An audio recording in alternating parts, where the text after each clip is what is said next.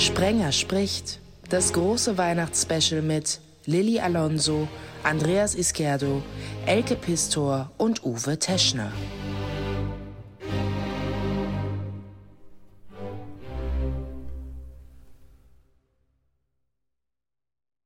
Sprenger spricht hier. Hallo, schön, dass ihr dabei seid. Wo auch immer, wann auch immer ihr dieses Special hört. Vielleicht ja sogar auf dem Weg zu Weihnachtsbesuchen. Vielleicht ja auch immer noch auf der Suche nach Weihnachtsgeschenken. Es gibt natürlich auch in dieser Ausgabe ein paar Tipps. Unter anderem auch, ihr hört's an mir schon, wie ihr bei Stimme bleibt. Hallo Uwe Teschner. Hallo, seid gegrüßt. Hey. Der gute alte Ingwertee mit Honig?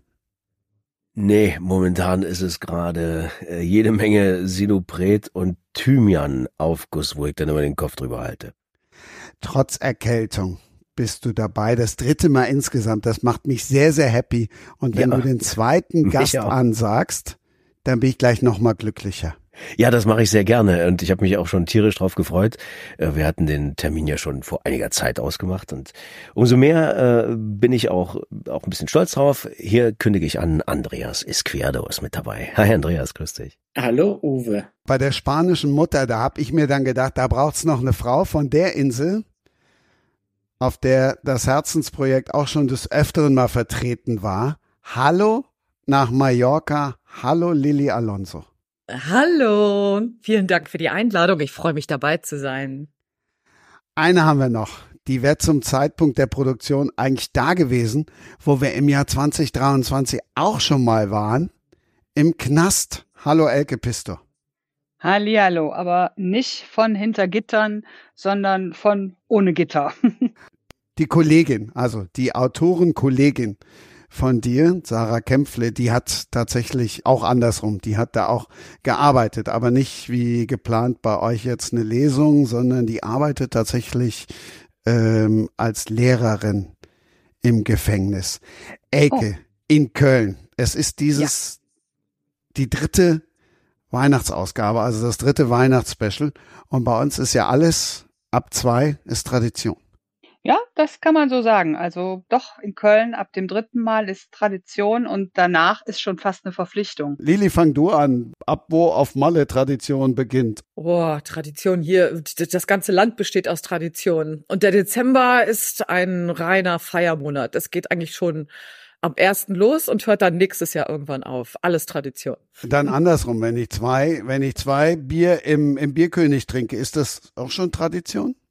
Äh, das ist Frühstück. So. ja. ja. Wie oft machst du das so? nie. Bierkönig, im Bierkönig sind wir ja nie so. Auf Mallorca, wenn du, wenn du auf Mallorca lebst, so wie ich das tue seit fast 20 Jahren. Also ich glaube, ich war in der ganzen Zeit einmal im Bierkönig. Das ist irgendwie, hat mir da nicht so viel mit zu tun. Hm.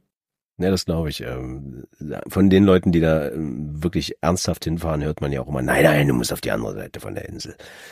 Ja. Ja, ist ja nur, ist ich ja, ist, war ist ja vorletztes Jahr tatsächlich auch auf Mallorca und tatsächlich auch im Bierkönig und stelle für mich fest, ich bin zu alt dafür. Ganz eindeutig, wie ich, äh, und obwohl ich nicht der Älteste war im Bierkönig, das kann man so nicht sagen, aber das kann man eigentlich nicht aushalten. Also jedenfalls nicht nüchtern. ich glaube, du musst schon mit Bleib. guten Drogen intus dahin. Ich kann genau. mich überhaupt nicht. Meine Tante hat lange Zeit eine Wohnung auf Mallorca gehabt, wo wir dann immer mal wieder hin durften. Und ich weiß, dass ich immer in den Bierkönig wollte, aber nie jemanden gefunden hat, der mit mir dahin ging. Und so ganz allein hatte ich dann auch keine Lust. Insofern also glaub, ist das ein ja. Erlebnis, äh, was noch vor mir steht. Wenn du das nächste Mal hier bist, gehen wir hin. Für mich wird das dann auch ein Experiment sein. Nimm gut, gut. Und dann gehen wir dahin, wo dann wir warst du das zweite Mal. genau. Dann gehen wir dahin, wo äh, wir noch nie gewesen sind vorher. Genau. Ganz genau. Gut. Das ist immer, immer, immer wieder neue Seiten eines Landes entdecken. Das ist wichtig. Genau, die Komfortzone schön verlassen. Ganz wichtig. Genau. genau. Was hast du da gemacht, Andreas? Das Recherche, alles Recherche und das nächste Buch ja. auf Mallorca spielen? Nennen wir es Recherche. Nein, ich, ich bin in so einer, ich war mal auf einem Kreuzfahrtschiff ähm, und äh, zwar tatsächlich ähm, als geladener Autor, und das ist schon was her, zehn Jahre wenigstens oder elf. Und auf diesem Schiff, ich durfte meinen Bruder mitnehmen, das habe ich dann auch gemacht. Äh, und dann haben wir da ein paar Leute äh, kennengelernt auf diesem Schiff und das hat erstaunlicherweise gut gehalten. Äh, bis heute noch, so dass wir uns einmal im Jahr treffen. Und das war dieses Mal äh, tatsächlich auf Mallorca. Ähm, aber ich muss auch ehrlich sagen, für mich war die, also die haben richtig Party gemacht. Das waren auch richtig Partytiere. Irgendwie, das kann man nicht anders sagen. Äh, für mich war nach dem Abendessen in äh, meistens äh, tatsächlich Schluss. Ja, reicht ja, kann ne? ich mir vorstellen. Ja. wann, also ich frage jetzt einfach mal zwischen, wann habt ihr denn zu Abend gegessen? Äh, das weiß ich nicht, weil wir den ganzen Tag getrunken haben. Ich, aber ich, ah. also es war schon dunkel und ich, war Deswegen. und ich war froh, dass ich was gegessen hatte. Und dann wollte ich mich eigentlich ja nur mal kurz hinlegen und bin dann in der äh, tatsächlich immer erst am nächsten Morgen aufgewacht. Es machen ja jetzt relativ viele auch so Lesereisen. Könntet ihr euch Weihnachten, also sprich Heiligabend, auf dem Kreuzfahrtschiff vorstellen? Also vielleicht fange ich mal an, weil ich relativ also tatsächlich mit meinen Brüdern einmal im Jahr Kreuz fahre. Das hat ein bisschen damit zu tun, dass wir eine sehr kranke Mutter hatten und dann eben einmal im Jahr etwas für uns getan haben, beziehungsweise mal so eine, ähm, eine Brüdertour gemacht haben.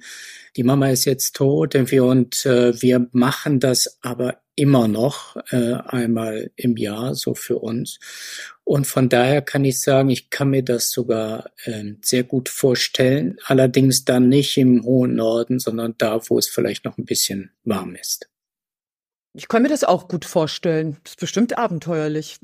Ich war zwar noch nie auf einer Kreuzfahrt, noch nie, also weder außerhalb von Weihnachten noch zu Weihnachten schon mal gar nicht, aber ich könnte mir das auch gut vorstellen, mal so Komfortzone verlassen.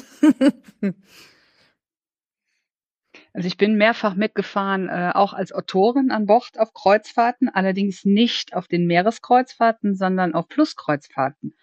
Und das fand ich immer wunderschön, ganz langsam über die Donau zu schippern oder über französische Flüsse. Und wenn man mit den richtigen Leuten zusammen ist, warum nicht? Ich stelle mir das ganz schnuckelig vor. Auf so einem allerdings kleinen Schiff. So ein großes Schiff würde ich nicht wollen. Ja, ich glaube, das mit dem Team ist ein guter Punkt. Wenn, also es würde auch alleine gehen. Ich würde nicht auf ein Kreuzfahrtschiff gehen. Äh, nebst dem, dass ich wahrscheinlich dann die Fische füttern würde, unfreiwillig, ähm, ist das einfach nichts für mich. Aber ich könnte mir vorstellen, Weihnachten im Knast zu lesen. Ernsthaft? Also ich, Uwe, ich kann dich äh, beruhigen. Die, diese Schiffe sind so groß, dass man äh, dass man da, und ich bin auch empfindlich, aber auch einen empfindlichen Magen, irgendwie, dass man da nicht so viel mitbekommt. Aber Knast fände ich irgendwie hm, frustrierend. Kann sein, vielleicht macht man das auch nur einmal oder, oder, also, na sagen wir so, ich, ich bin kein großer Heiligabend-Fan. Ist einfach in mir nicht so angelegt. Ich auch und nicht. Ich würde, glaube ich, mehr Sinn darin entdecken, irgendwas zu tun, was, ähm, was irgendwem zumindest ein bisschen Trost für irgendwas bringt oder ihn zumindest über diese vielleicht für ihn auch blöde Situation drüber hinweghilft. Ob das jetzt, ähm, also ich möchte jetzt nicht gleich eine äh, Kinderkrebsstation, das ist ziemlich hart, ob das zu Weihnachten sein muss. Ich glaube, da schluckst du viel. Aber ich könnte es mir auch in irgendeiner Kneipe vorstellen. Dieses, ihr habt vielleicht mitgekriegt, dieses ähm, Video, was gerade viral gegangen ist, so ein, so ein Werbevideo für irgendeinen Pub in, ich glaube, Irland. Mhm. Ein alter Dem Mann. Eltern Herren das, ne? Genau, ja. Und ja. Ähm, ja, also ich könnte mir vorstellen, an so einer kleinen Sammelstelle, wo die ganzen verlorenen Seelen zu Heiligabend auftauchen, dass man da ein bisschen was mit zu beiträgt, dass es den Leuten für den Abend besser geht. Nicht die ganze Zeit, sondern man geht hin, macht seinen Part, dann kommt der nächste. Mhm.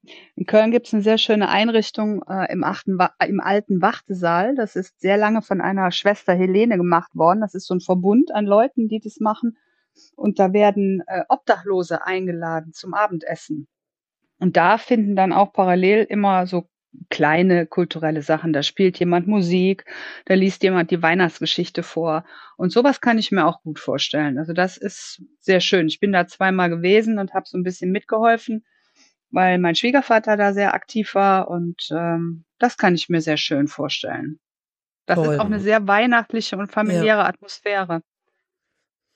Hier in Spanien sind die Türen irgendwie geöffneter zu Weihnachten. Ich kann mich erinnern, als ich noch ähm, klein war, also ich bin Kind der 70er, ähm, da hat man sich dann am 4, 23. zu Hause einbarrikadiert und ist dann am 27. wieder rausgekommen, total deprimiert. Irgendwie, äh, ja, man hat keinen gesehen und das war irgendwie, weiß ich nicht, komisch. Und später hat sich das ein bisschen dann gegeben, ähm, die, die letzten Jahre dann, äh, während ich dann noch in Deutschland, in Berlin war.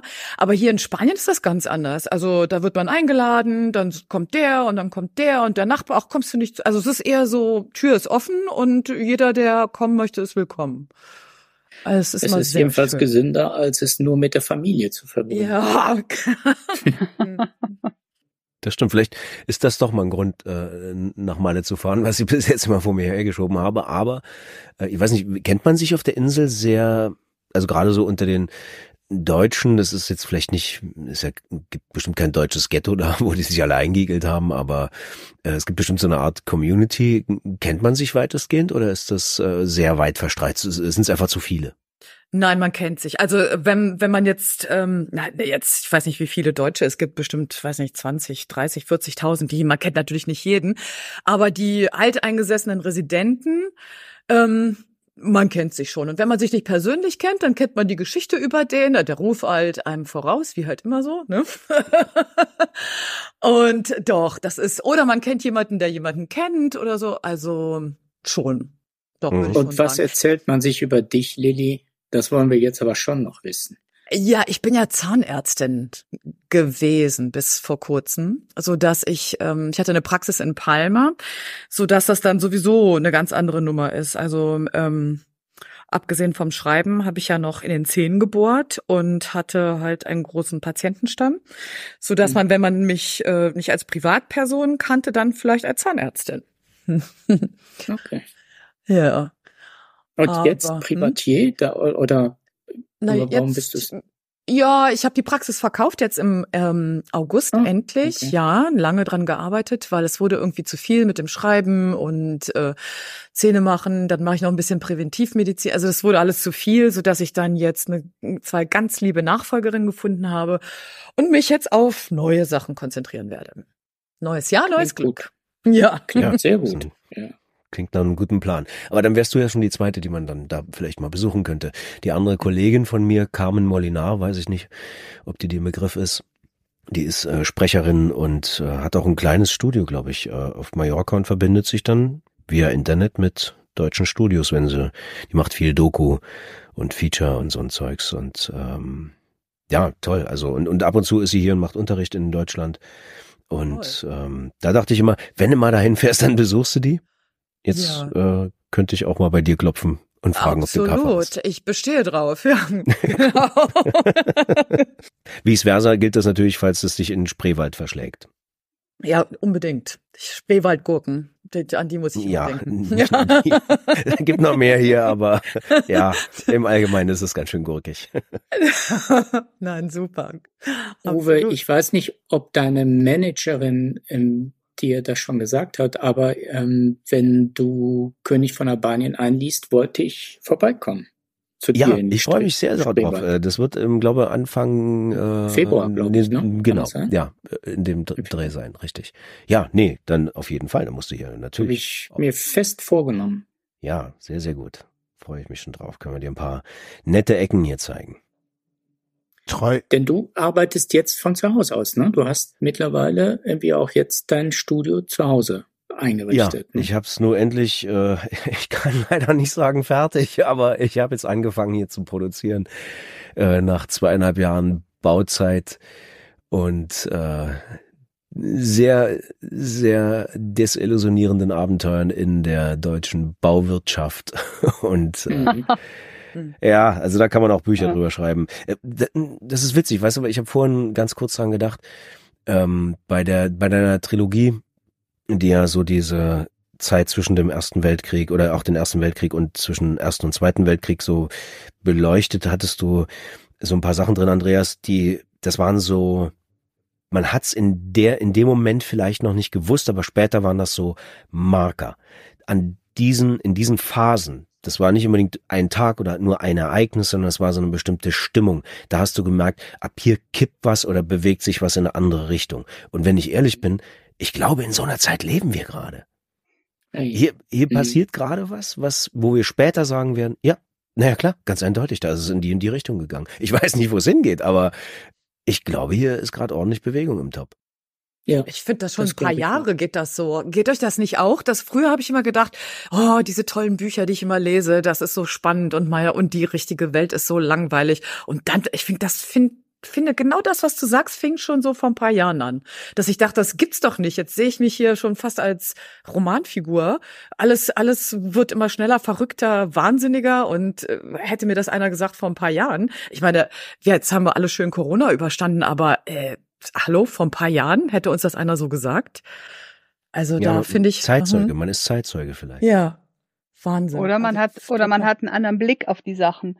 Also ich glaube schon, wenn ich äh, ich unterhalte mich im Moment sehr viel mit meiner Mutter, die ja nun äh, ja 25 Jahre älter ist und äh, sie hat für sich und für ihre Zeit eigentlich genau die gleiche Wahrnehmung. Also 70er Jahre, 80er Jahre, wo sie sagte, da ist so viel passiert und da hat sich so viel geändert und das ist aus unserem Fokus eigentlich raus, weil vielleicht waren wir zu jung zu dem Zeitpunkt, um diesen Blick zu haben, den wir heute haben. Vielleicht wird man mal in 100 Jahren sagen, dass wir in einer spannenden Zeit gelebt haben, denn wir sind ja alle ohne Internet groß geworden. Also ich habe einen Sohn, der ist zwar 21, wenn ich dem sage, ja, als ich so alt war wie du, gab's kein Internet, dann guckt er mich an wie eine Kuh, wenn's donnert, weil das für den unvorstellbar ist. Und ich habe, dann sage ich, ich habe, wir hatten noch kein Handy, wir hatten drei Fernsehprogramme oder zweieinhalb, irgendwie erstes, zweites und das dritte und das auch nicht den ganzen Tag. Irgendwie das Leben war irgendwie deutlich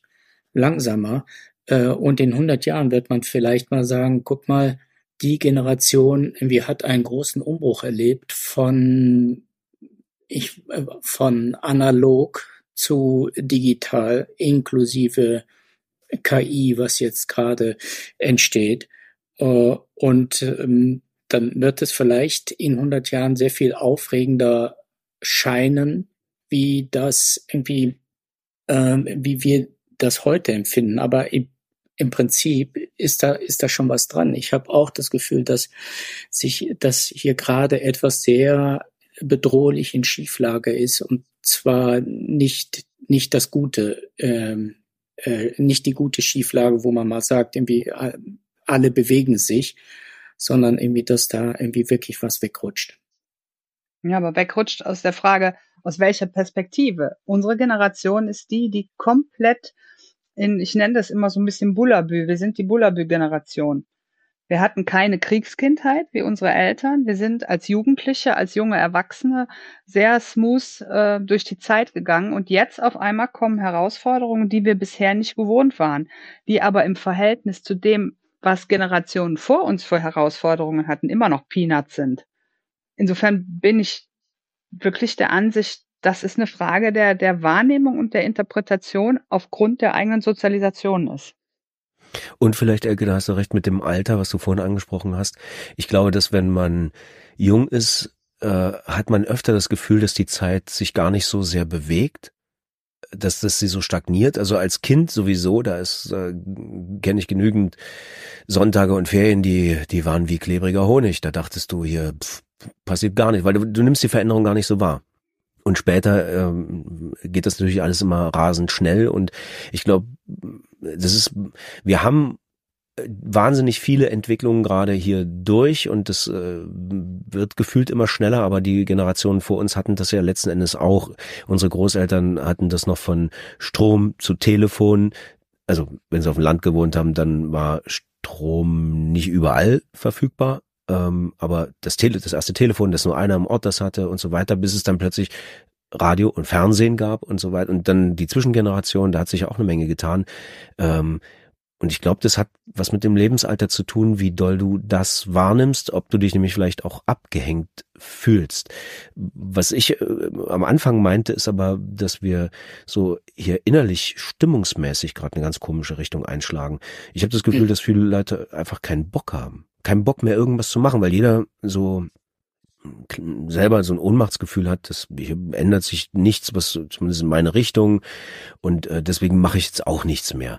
Und äh, halte mich nicht, bin nicht verbindlich und äh, ghoste, das ist was, was, was ich festgestellt habe, was sehr oft passiert. Äh, man taucht ab, wenn es unbequem wird. Und ähm, das kann jetzt aber nur sein, dass ich das wieder nur individuell wahrgenommen habe, weil ich gerade in einer besonderen Situation bin und jemand anderes ganz andere Erfahrungen hat. Ähm, das ist schon möglich, aber wenn du dir gerade die Prognosen anguckst, die sind alle nicht als Stimmungsaufheller geeignet. Und es macht leider auch gerade keiner eine gute Figur da vorne oder bringt mal einen lockeren Spruch, wo du sagst, hey, ja doch, wir kriegen es schon gewuppt. Nee, da so einer fehlt gerade. Ja, ich, ich sehe es, äh, sehe es auch so. Also ich, ich habe das Gefühl, es gibt dann ein, eine große Frustration und auch eine große Müdigkeit und auch ein, ein, ein Glauben, irgendwie, dass es sich nicht zum Guten wendet, dass die, die bestimmen, es nicht gut bestimmen und ähm, dass, dass das irgendwie da, eben dazu führt, irgendwie, dass vor allem rechte Kräfte irgendwie das nutzen und äh, mit ihren einfachen Lösungen werben und sagen hier, wenn wir das machen, irgendwie wird's, irgendwie das ist übrigens irgendwie auch eine sehr starke Parallele zu vor 100 Jahren äh, zur Weimarer Republik. Das ist ja, ähnlich gelaufen mit Krieg, mit Inflation, mit äh, einer großen Frustration auch ähm, und dann wie die Rechten mit den einfachen Lösungen. Ach super, wir machen so richtig weihnachtliche Stimmung hier. Ja. Juhu. Der eine sagt Heiligabend ist nichts für mich, der nächste fängt vom Krieg an. Ähm, Habe ich das jetzt alles richtig verstanden? Ihr seid jetzt alle eher so Heiligabendmuffel? Nein, nee, ich auch Nein. nicht. Die, nur die Männer. Ich, äh, ich, ich kann ja ein bisschen mal einwerfen. Ich bin ja mit einem Schweden verheiratet. Und ähm, schwedische Weihnachten unterscheidet sich auch komplett von dem, was in Deutschland passiert. In Deutschland ist Weihnachten ja so getragen und passt auch so ein bisschen zu der Stimmung, die wir gerade hatten. Ne? Also jeder hat Angst davor, drei Tage mit der Familie eingesperrt zu sein. Und äh, für uns Krimischreiber ist das ja immer eine sehr schöne Steilvorlage. Weihnachten ist, äh, finde ich, ein super Mordmotiv. Aber bei den Schweden ist es ganz anders. Die haben so eine ganz fröhliche Herangehensweise, so eine ganz offene Herangehensweise. Da wird genauso viel gegessen wie bei uns, aber das Essen allein ist schon deutlich zwangloser, weil es gibt einfach ein, ein, ein sogenanntes Weihnachtsbuffet, das Juleboard. Und ähm, ansonsten wird um den Baum getanzt. Es, also allen Ernstes, der Baum wird in die Mitte des Zimmers gezogen und man tanzt da drum herum mit äh, lustigen Liedern, die alle singen. Und je mehr Leute da sind, umso besser. Und da ist nicht viel Platz für Trübsinn und auch nicht viel Platz für dieses, ähm, wir müssen jetzt alle still und erhaben sein. Das Voll. ist da eher auch weniger. Da würde ich kommen. Das, das Ich Ja, das macht Spaß. Das macht total Spaß. Also ich freue mich da jedes Jahr drauf und äh, das ist immer sehr schön. Wohnst du in Schweden oder in Deutschland? Nein, leider nicht. Also ich wohne in Köln, aber wir haben noch eine Dependance in Schweden. Also das Elternhaus meiner Schwiegermutter steht in der Nähe von Göteborg. Leider passen wir da nicht alle rein. Wir haben halt eine relativ große Familie. Mein Mann hat äh, zwei Geschwister, die sich auch entsprechend wie wir auch vermehrt haben und äh, alle auf einmal passen einfach nicht in dieses Häuschen rein. Aber wir versuchen es zumindest immer wieder partiell das zu machen. Aber Weihnachten treffen sich in der Regel alle in ähm, einer der Wohnungen. Wir wohnen alle in Köln hier und äh, dann eskaliert es immer an einem Tag bei einem von uns in der Wohnung. Toll. Super. So finde ich Also das. ich glaube schon, dass man kann Weihnachten ja nicht entkommen. Deswegen ist es Quatsch, diesen Tag zu, zu ignorieren. Ich würde mich auch nicht als Muffel bezeichnen, aber ich glaube, ich bin müde von, was du, du beschrieben hast. Diese, dieses Eintönige und dieses Ganze mit Regeln vollgestopft und es muss so und so sein. Und das ist doch nur der Versuch, ähm, irgendeine idealisierte Kindheitswunschvorstellung von Weihnachten zu erschaffen, die es aber gar nicht so gibt. Ich, ich, wär, ich würde das toll finden. Ich habe das jahrelang versucht, zu Weihnachten immer Leute einzuladen. Ich wollte auch so eine Feste haben. Und dann kommt aber keiner, weil, nee, also ich, ich muss ja dann doch zu meinen Eltern. Ja, willst du dahin? Naja, aber ich muss. Komm doch zu mir. Nee. Dann kriegst du die Leute nicht dazu, sich loszueisen aus diesem Korsett und zu sagen, ey, ich mach was ganz anderes, ich mach das Schwedisch und nächstes Jahr Spanisch. Na gut, das funktioniert ja nur, wenn du wirklich auch diesen Hintergrund hast. Ne? Also irgendwer wird das, äh, muss es ja mitbringen. Du kannst ja nicht als eine Gruppe von, ich sag jetzt mal Spaniern, auf einmal sagen, wir feiern jetzt authentische schwedische Weihnachten oder umgekehrt. Das funktioniert ja nicht. Nee, das nicht, aber als Motto. Dass man, dass man sagt, komm, lass ja, uns einfach machen, zusehen, ja. dass wir jedes Jahr anders feiern. Oh, ja, Motto ist immer super. Also bei mir seid ihr herzlich willkommen. Ich mache gerne ein Motto-Weihnachtsfest. Baue auch einen Weihnachtsbaum auf und dann können wir drumrum ta tanzen. Gehört übrigens bei den Spaniern immer dazu. Also wenn ihr hier ein Mittagessen macht, was sie hier gerne tun, also ähm, es wird ein Mittagessen vorbereitet, das geht dann so los um 13, 14 Uhr und man geht nach Hause um 9 Uhr abends. So, da wird getrunken, gesungen, getanzt, immer tanzen. Also egal, immer tanzen. Und ähm, neulich hatte mein Mann, das finde ich auch so süß irgendwie, weil wir Frauen, also Frauen tanzen ja immer, also die Frauen, die ich kenne, die tanzen immer häufiger und schneller und offener und die Männer tun sich da ein bisschen schwer. Und dann hatte mein Mann ein ähm, Männer-Mittagessen vorbereitet und ich musste weg und hat gesagt, ja, meine Freunde kommen und ähm, du geh bitte in die Stadt, weil es ist ja keine andere Frau da und wir machen uns so, dann kannst du dann irgendwann ja antanzen. So, dann war ich den ganzen Nachmittag in der Stadt und dann dachte ich so sieben Uhr abends, so langsam müsste ich ja jetzt nach Hause dürfen. Dann rufe ich ihn an, dann geht er ran und ist total, nein, du darfst jetzt nicht kommen, wir tanzen gerade. Also stellt euch vor, stellt euch vor, 20 Männer oder so, schön gegessen, getrunken, dann haben sie Musik angemacht und dann ging's los. Ja, wir tanzen gerade. Ach so, okay. Ich komme dann so in einer Stunde. was, was tanzen die denn dann? Also ich weiß nicht, ich habe dann im Hintergrund die E-Gitarren gehört, wahrscheinlich irgendein weiß nicht, irgendein Heavy Metal und dann machen sie die Luftgitarre, ah. so die Nummer, ja, Kopfschütteln, Luftgitarre quer durchs, äh, aber egal, also dann haben sie ah. draußen Feuer angemacht, dann sind sie übers Feuer gesprungen und ja, ja, so. Das gehört aber, zu Weihnachten, genau, ein Feuer. Ja, das ist ja. ganz wichtig, finde. ich. Mhm. also da ist doch garantiert Alkohol im Spiel gewesen, oder? Äh, trocken bleibt's nicht, ne? Nee, das würde ich auch sagen. Heavy Metal, Feuerspringer, Männer, die tanzen. Also ja, glaub, aber das hier geht das Spaß, ganz schnell. Die ja, die das total. Hier geht das schnell. Es es braucht nicht viel Feuchtigkeit. ja, ja. Nee, aber gibt's nicht auch so einen spanischen Kuchen, gibt's so, so einen Traditionskuchen dazu Weihnachten? In Italien gibt's das jedenfalls. Äh, Kuchen, nee, das ist für Reyes, das ist für die Heiligen Drei Könige. Da gibt es so ah. ein so ein Kranz und dann ist in dem Kranz ist dann irgendwas, also weil die feiern ja, wie gesagt, die feiern ja hier einen ganzen Monat. Es geht los am 1. Dezember mit den Weihnachtsfeiern, keiner arbeitet mehr so wirklich. Dann kommt Weihnachten und dann kommen ja die Heiligen Drei Könige, die ja nochmal gefeiert werden. Hm? Und der ganze Spuk hört dann auf so 8., 9. Januar. So. Und die Weihnachtsbäume bleiben bis Ende Januar, weil hier gibt's dann noch ein großes Fest San Sebastian am 20. Januar. Und da muss das Ding natürlich noch weiterstehen.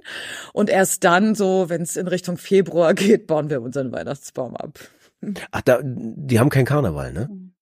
Nee, also ich glaube doch, aber das ist nicht so, nicht so wie bei euch, also nicht wie in, in Deutschland, wie in Köln oder so, nicht ja, vergleichbar. Sagen, dann zieht das ja Nein. nämlich hier hoch.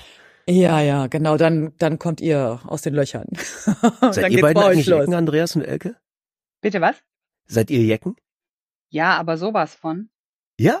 Nicht mehr so doll wie früher, aber klar. Ja, also man, kann, man kann auch nicht ausweichen in dieser Stadt. Also hier von Donnerstag, weil Donnerstag bis, bis Dienstag, äh, Montag ist sowieso äh, Feierabend, also Feiertag, Feierabend auch, irgendwie aber Feiertag in Köln. Äh, und auch Weiber Donnerstag, je nachdem, wo man sein Büro hat oder so, da geht nichts mehr. Irgendwie also da äh, entweder man flieht oder man feiert. Ja. Also ich bin eine ganze Zeit lang auch aktiv gewesen im Karneval, allerdings äh, nicht im traditionellen Karneval, sondern bei den Alsoi. Das ist so eine, so eine alternative Gruppe. Und bei uns fing das dann immer schon mit dem ersten Samstag im neuen Jahr an, weil da äh, die Kulissen gebaut wurden in einer alten oder in einer Schreinerei wurden dann die Kulissen für den großen Samstagsball, der immer unter irgendeinem Motto steht, gebaut. Jeden Samstag bis Karneval. Und da kann und man sich an, dann schon mal schön Handwerker dran beteiligt und die waren alle Bitte? so zugeleuchtet. Ich sag, da äh, waren wahrscheinlich viele Handwerker dran beteiligt. Und die sind jedes Wochenende dann so zugeleuchtet, dass sie eigentlich Montag, Dienstag auch gar nicht arbeiten können, ne? Nee, also das Schöne ist ja, da sind gar nicht so viele Handwerker dabei. Also äh, die also. Schreinerwerkstatt, die großen Maschinen, das ist natürlich klar, dass da durften nur die ran, die auch an die großen Maschinen durften. Da muss man ja Sicherheitsbedingungen erfüllen. Aber in der Hauptsache waren das äh, viele Menschen, die mit praktischer Arbeit eher nichts zu tun haben, sondern eher äh, viele Künstler auch und äh, dementsprechend fantasievoll und improvisiert waren dann die Kulissen auch immer. Ja, das glaube ich. Weil das ist, äh, ja. das hätte ich auch vorher nicht gedacht. Ich bin jetzt nicht mehr so ein Fan von diesem Fasching-Karneval-Zeugs, ähm, aber seit wir hier im Spreewald wohnen, hier gibt's noch, also hier wird noch viel so im Dorf gefeiert. Wir haben gerade unser Dorf ist auch, auch vorne mit dabei. Wir haben, ich glaube, fünf bis sieben Feste, Dorffeste im Jahr. Und das finde ich schon viel. Wenn du aus der Stadt kommst, kennst du sowas ja gar nicht. Und äh, oder selbst wir haben vorher auf dem Halbland gewohnt, also so Speckgürteldörfer, was ja kein echtes Dorf mehr ist. Und da, ja, da ist ein Osterfeuer, da kommen dann 8000 Leute. Das ist, das ist kein Dorffest. Das ist, mhm. keine Ahnung, es gibt einen eigenen Ticketverkauf dafür. So, und ähm, hier fängt es auch schon im Januar an. Ähm, das Zampern, habt ihr davon schon mal was gehört? Nein. Nee. Nee. Ähm, das ist so ein Sammelbrauch. Man zieht rum, da gibt's in unterschiedlichsten Gegenden Deutschlands gibt's da mm, verschiedene Arten, das zu machen. Und bei uns wird Klar, Geld wird immer gesammelt in Scheinen und du musst aber auch Klimpergeld haben. Das kommt in eine Extrakasse und Eier. Es werden Eier gesammelt. So, und dann taucht das ganze Dorf auf jedem Hof verkleidet auf. Jeder ist verkleidet von der eine Bauer als Biene Meier und äh, vier Damen als die vier Jahreszeiten und wirklich alles, du erkennst die Leute auch nicht Es sind Leute, die die grüßen mich und ich weiß nicht, woher ich die kenne. Die kennen mich vom Hof hier und äh, ich kenne die nur verkleidet und habe die noch nie abgeschminkt gesehen die sehen auch jedes Jahr anders aus, deswegen kann ich mir nicht merken, wer die sind.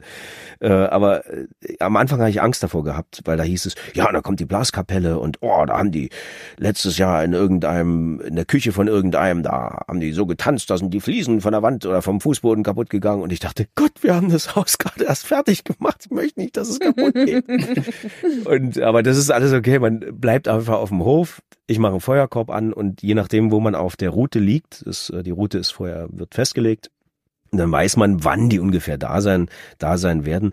Äh, macht jeder was Unterschiedliches zu essen. Also es gibt bei dem einen wirklich was richtig Deftiges, dann gibt's wieder eine Strecke, wo nur getrunken wird, dann beim nächsten gibt's äh, Pfannkuchen oder äh, für, für euch Berliner. Ähm, und da gibt's einen richtigen Wettbewerb, wer die besten, die tollsten davon macht. Und äh, so bietet jeder irgendwas an. Und äh, naja, man fängt früh um zehn, glaube ich, an und um 17 Uhr ist jeder so richtig strack.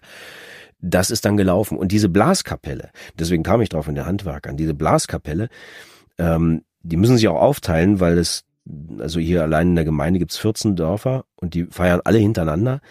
Und die sind ja gemeindeübergreifend. Es gibt halt nur diese eine Kapelle. Und äh, da kommen immer so vier Leute. Und die sind ja jedes Wochenende dabei. Und danach müssen die noch auf eine andere Schicht. Das heißt, die sind jedes Wochenende völlig weggelutscht. Und naja, die werden ja auch nicht jünger. Das heißt wirklich, in der Zeit von Januar bis Ende März kannst du davon ausgehen, dass Montag, Dienstag, da wird da nichts gerade, ne? Also, wenn hm. überhaupt gekommen wird. und, hm. Ja, und, und dann gibt's nämlich drei Wochen später den Eierkuchenball. Das ist für euch denn der Pfannkuchen, ähm, also die Plinse, so heißt sie hier im Spreewald. Aber leider werden gar keine Plinsen gemacht, sondern es gibt nur doofes Rührei. Und das wird dann in der Kneipe gefeiert und da trifft man sich und da werden die Neuankömmlinge im Dorf oder die Jubilare werden eingetanzt. Da tanzt dann sozusagen der ganze Festsaal immer mit einem von dem, meistens ist es ein Paar.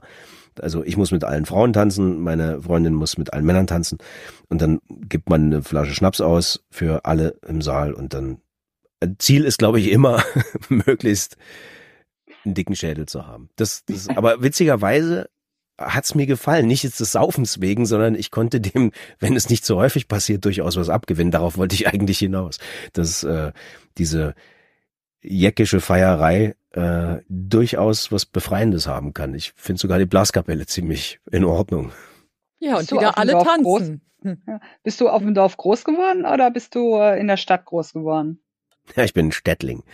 Du bist ein Mit, Städtling, weil aber, man, ja. hört, man, man hört das so ein bisschen, du erzählst davon, wie so ein, jemand, der auf eine Expedition geht und sagt, oh, ich entdecke jetzt das Dorfleben. Finde ich sehr schön. Es ist nicht das erste Mal, es ist nicht meine erste Zeit auf dem Dorf. Ich habe schon auf Dorben gewohnt. Äh, bei Hamburg, da waren wir 45 Menscheneinwohner, 837 Schweine und 270 Kühe, auf die ich auch noch aufgepasst habe. Okay. Also Dorfleben ist mir schon vertraut, aber die da oben, äh, von diesen, ich habe dort ein Jahr gewohnt auf diesem Dorf und habe nach einem Jahr, das war so bei Büchen, Mölln, Ratzeburg, da die Gegend, und ich habe nach einem Jahr drei andere Leute in dem Dorf gekannt. Da siehst du, wie offen die sind. Und äh, oh, ja. das war so richtig norddeutsch zugeknöpft. Und ähm, das ist hier anders. Und, und das deswegen entdecke ich sozusagen, also wenn man, ich habe viel in Deutschland gewohnt und äh, ich entdecke halt auch gerne neue Gegenden. Und ähm, ja, und man lernt immer wieder einen neuen Brauch kennen und dann. Schatz, ich bin neu verliebt. Was? Das ist er. Aber das ist ein Auto. Ja, eben. Mit ihm habe ich alles richtig gemacht. Wunschauto einfach kaufen, verkaufen oder leasen. Bei Autoscout24. Alles richtig gemacht. Vernimmt sich, was man will, dann wilde Gerüchte entstanden. Fast nichts davon stimmt. Tatort. Sport. Wenn Sporthelden zu Tätern oder Opfern werden, ermittelt Malte Asmus auf meinsportpodcast.de. Folge dem True Crime Podcast, denn manchmal ist Sport tatsächlich Mord. Nicht nur für Sportfans. Staunt man und sagt, ach, das gibt's auch. Okay, gut, lass mitmachen. Mach schön laut. Sehr schön. Es gibt einen ganz schönen Brauch auch zu Weihnachten. Den nutzen vor allem ganz viele Kinder. Und die schreiben dann Postkarten ans Christkind. Und wir reden gleich über einen, der eine ganz besondere Postkarte geschrieben hat. Darauf, die Sie sich wünschen. Andreas ist auf eine ganz andere Idee gekommen. Und damit sind wir dann bei kein guter Mann. Ja.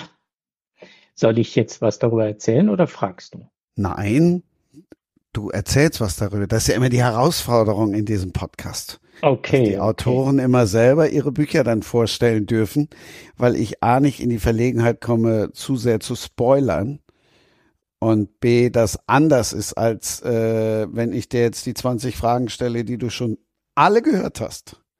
Okay, dann ich versuche es mal.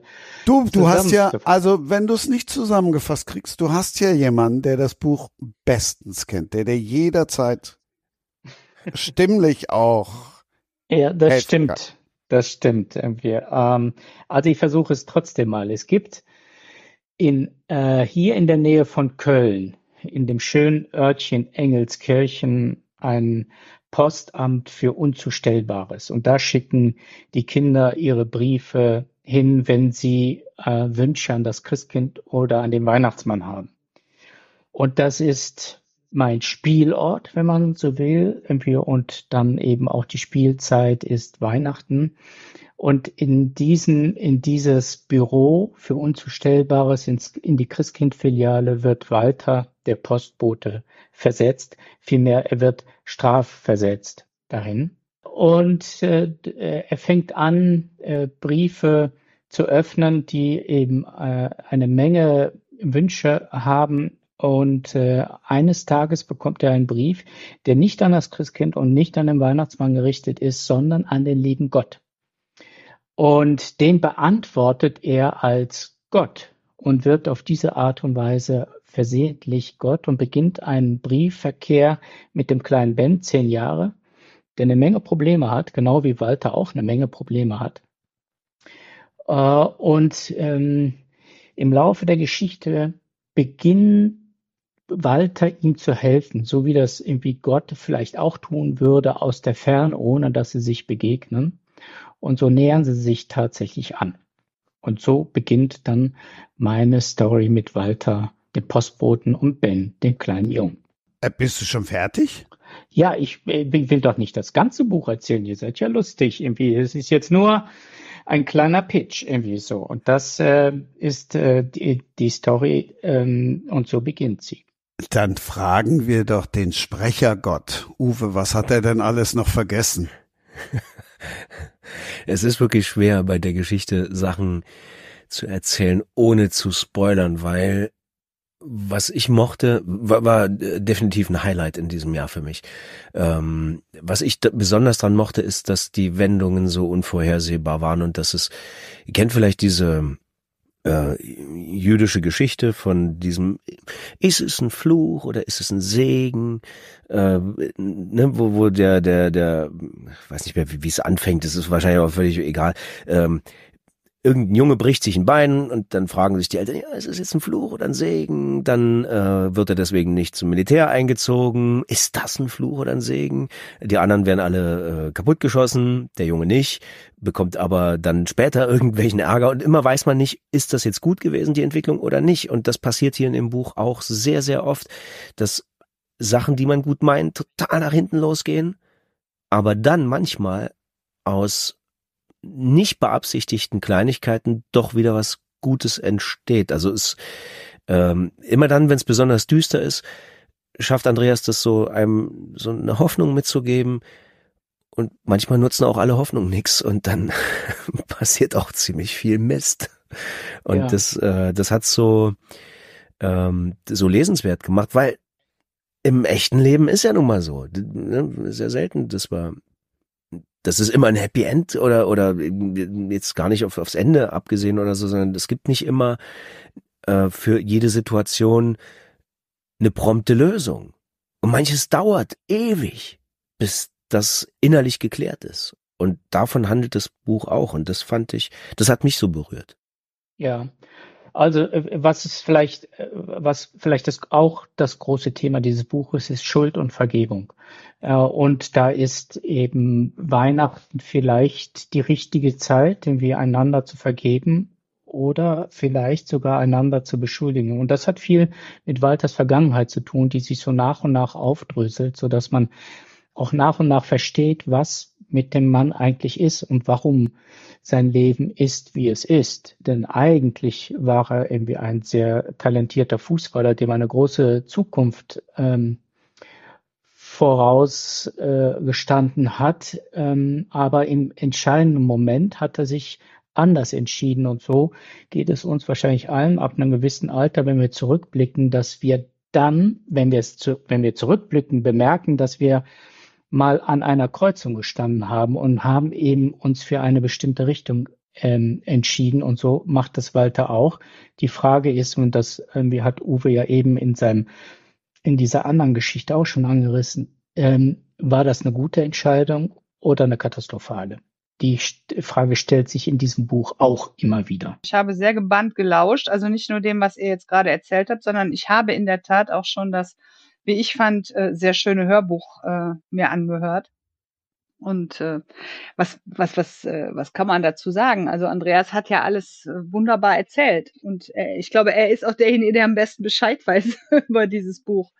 Und ich kann jetzt ja, so vom, ne, vom Prinzip her so sagen, was ist äh, bei mir als Leserin. Ich versuche ja immer auch Bücher von Kollegen noch als Leserin zu sehen. Also gar nicht äh, mit dem Fachblick dran zu gehen, wie macht er das oder wie macht er das. Das kommt immer erst im zweiten Durchgang, sondern einfach das Buch und den Text auf mich wirken zu lassen. Und äh, das ist schon so, diese Geschichten äh, oder auch diese Geschichte wieder, die, die berühren einen an so bestimmten Punkten, weil sie ganz viele Anknüpfungspunkte zu einem selber immer finden. Und das finde ich sehr, sehr schön. Ich kenne das Buch noch nicht, aber ich werde es mir auf jeden Fall zulegen, weil ich finde, das hört sich super an. Und es klingt auch etwas ähm, spirituell. Geht das auch ein bisschen in so Lebensweisheitsrichtung ein bisschen? Ich hoffe nicht. Äh, also ich äh, versuche äh, möglichst ohne Weisheiten auszukommen, weil, weil man dann immer äh, sagen wir, in Verdacht steht, es besser äh, zu wissen oder zu können. Das kann ich nicht und das weiß ich auch nicht. Ähm, es ist äh, tatsächlich nicht wirklich spirituell, wie es, es ist, äh, es ist die Betrachtung eines Lebens, das anders hätte verlaufen können. Und man fragt sich immer äh, wieder, was hätte Walter eigentlich anders machen können? Was hätte er besser machen können? Und wie wäre es dann ausgegangen? Denn das, was er macht, liegt so ein bisschen auf der Hand. Und, und man als Leser, denke ich, äh, hat man so das Gefühl, ja, das hätte ich jetzt auch gemacht. Aber es hat nicht die Auswirkung, die man gerne hätte. Und das ist wahrscheinlich der Unterschied Mensch-Gott. Irgendwie, wenn Gott es macht, irgendwie wird es vielleicht besser. Und wenn der Mensch es macht, äh, dann eben nicht. Obwohl wir vielleicht auch froh sein können, dass Gott das nicht macht, weil wer weiß, was da rauskommen würde.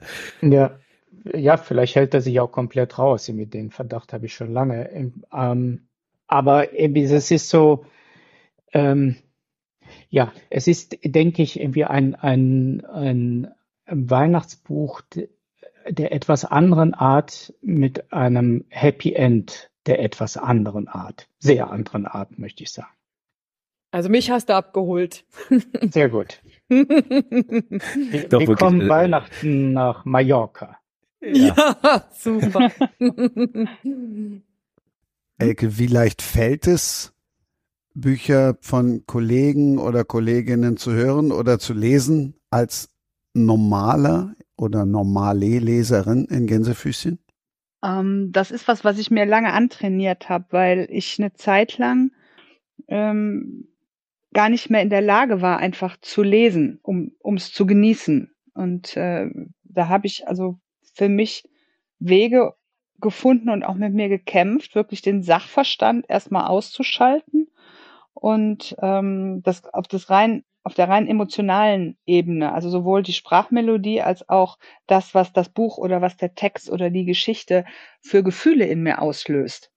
Weil ich finde, damit hat man eine ganz andere Ebene beim Leserin oder bei der Leserin angesprochen und das ist in meinen Augen eigentlich die wichtigste Ebene die man ansprechen sollte, wenn man einen, einen guten Text verfasst. Und erst wenn ich merke, oh, da hat er mich jetzt, also Andreas schafft es immer mal wieder, mich zum Weinen zu bringen. Also nicht Andreas persönlich, sondern seine mhm. Bücher ähm, und das ist natürlich äh, große Kunst, ne? Einfach zu sagen, okay, ähm, da hat er das jetzt so hinbekommen und im zweiten Schritt schaue ich es mir dann an und sage, okay, was genau hat er denn da jetzt gemacht? Ne? Also nicht bei nur, nur, nur beim Andreas, sondern bei allen Büchern, die mich packen, mache ich das. Sowohl die mich packen, weil es besonders spannend ist, weil es ein sehr gut gemachter Cliffhanger ist oder weil es eine, eine gut gemachte Verschachtelung ist das sind immer Dinge, die ich witzigerweise dann am besten in Hörbüchern ähm, herausarbeiten kann. Also mich sprechen Bücher am ehesten in gesprochener Form an.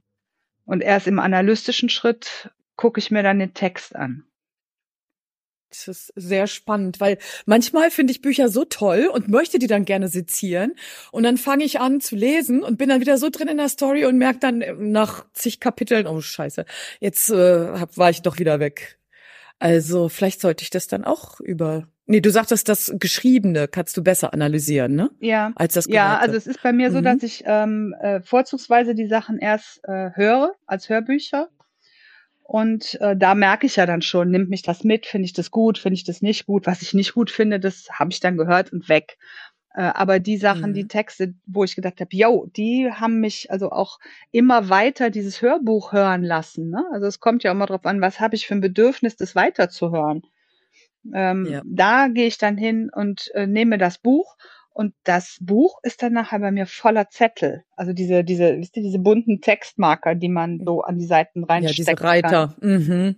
Diese Reiterchen, genau, mit tausend Quervermerken. Und äh, dann versuche ich immer, diese Texte auf das Gerüst, auf das Skelett runterzubrechen. Also das Fleisch wegzunehmen, zu sagen, so, was ist das dramaturgische äh, Skelett, was dahinter steckt? Und warum funktioniert das an der Stelle? Und das geht ganz gut dann. Das geht aber bei mir wirklich nur mit dem geschriebenen Text. Das funktioniert nicht mit dem Gehörten. Da habe ich die Emotionen, die ich mitnehme. Toll. Ich muss das immer noch rausfinden, wie das geht. Ich habe es noch nicht geschafft. Ich lese und bin dann wieder weg. und, ja.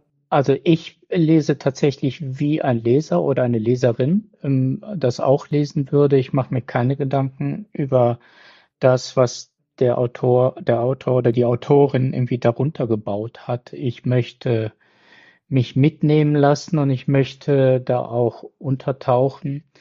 Äh, allerdings ist es so, wenn, wenn, und ich bin auch ein sehr großzügiger Leser, irgendwie so, dass Dinge, die für mich vielleicht nicht so gut passen, irgendwie da, da gehe ich einfach drüber. Es gibt aber so einen Punkt, wo, wo ich denke, jetzt wird so rumpelig, dann höre ich dann aber tatsächlich auf. Also wenn dieser Punkt erreicht ist. Irgendwie bis dahin immer sehr großzügig, irgendwie aber ab einem gewissen Punkt, wo ich sage, also es gefällt jetzt gar nicht mehr und jetzt lese ich es auch nicht mehr. Also ich, ich glaube, ich, ich unterscheide mich nicht besonders von einem normalen Leser oder einer normalen Leserin. Lilly, du willst, glaube ich, noch was sagen, ne? Ja. Ich wollte fragen, ob du das dann zu Ende liest oder du, du sagst, du liest es weg. Du legst es weg, das Buch dann, ne? Also du liest es, du, du liest nicht jedes Buch fertig.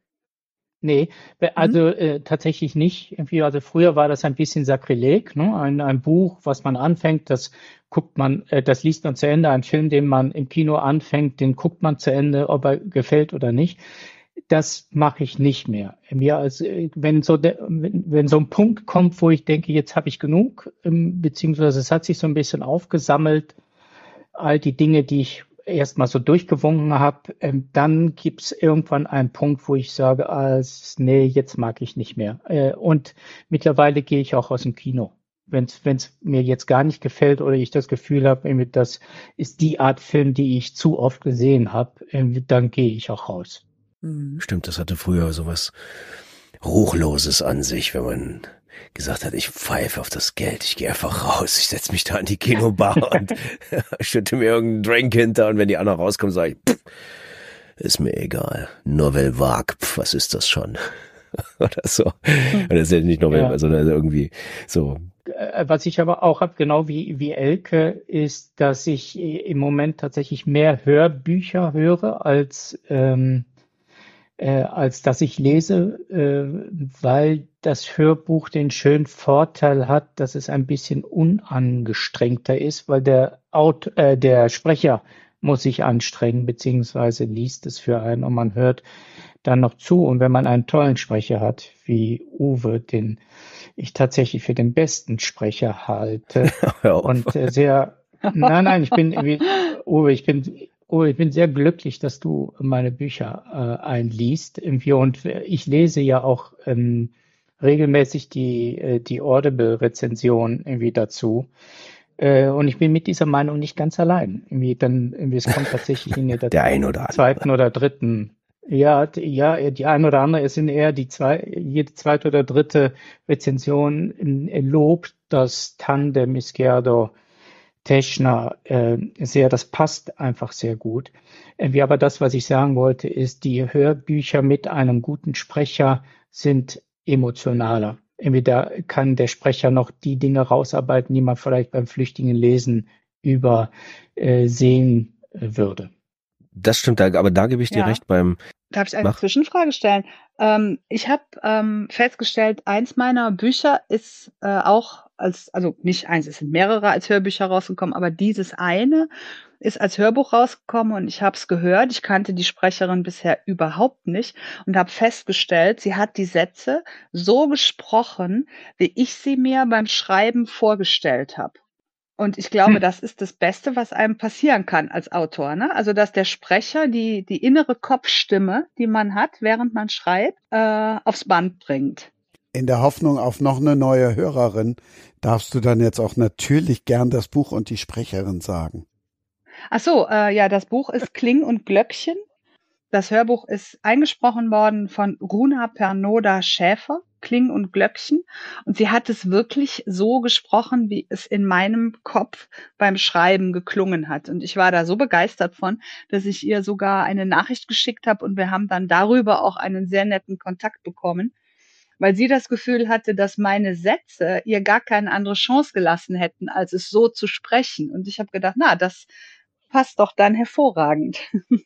Ich glaube, es gibt Autoren und Autorinnen, die entweder das, was sie schreiben, auch nochmal laut lesen. Das ist immer die beste Überprüfung oder sie hören das gleich im Kopf, äh, so wie, wie jemand, der äh, der komponiert, ja die Stimmen auch im Kopf hört. Und dann gibt es welche, die schreiben einfach nur wild drauf los. Und ähm, da muss man in der Tat immer suchen. Da ist die dieser Pfad, den man sich durch die ganzen Wörter suchen muss, der ist manchmal mit so einem Dschungel vergleichbar und man haut sich da mit der mit der Machete da echten Trampelpfad durch und hat ordentlich zu tun. Und aber im besten Fall ist es das eben nicht, sondern du kommst äh, geschmeidig durch alles durch und du alle, also es, es erschließt sich dir von vornherein. Und ich glaube, was du vorhin gesagt hast mit diesem Lesen, äh, Andreas, dass man ähm, also man hat so unterschiedliche Arten zu lesen. Ich glaube, wir selbst wenn wir heute einigermaßen lange mit einem Buch verweilen, ist es nicht mehr dieses, was vielleicht früher war, wo du jedes Wort aufgesaugt hast und dann auch immer wieder innegehalten hast oder so, sondern man überfliegt das meiste heute, weil man irgendwie kennt man es schon, das Setting ist schon tausendmal gelaufen, es wird jetzt anders ausgefüllt, mit anderen Farben versehen, die Charaktere heißen anders, aber irgendwie ist einem das bekannt und man fliegt viel weiter drüber. Und in einem Hörbuch bist du aber gezwungen, Natürlich kannst du anderthalbfache Geschwindigkeit oder zweifache Geschwindigkeit einstellen, aber im Allgemeinen bist du gezwungen zuzuhören, was derjenige, der performt, in der Geschwindigkeit von sich gibt und im besten Fall genießt du es, weil er das dann so gut umsetzt, dass du doppelt belohnt wirst, nämlich mit einer guten Geschichte und mit einer an oder mit einer Darbietung, die dich im besten Fall vergessen lässt, durch welches Medium du durch das äh, du die Geschichte gerade zu dir nimmst. Also wenn du irgendwann nicht mehr weißt, habe ich das gesehen? Habe ich selbst gelesen? Nee, das hat mir jemand erzählt. Nee. Aber ich weiß diese Geschichte so, als ob ich sie erlebt hätte.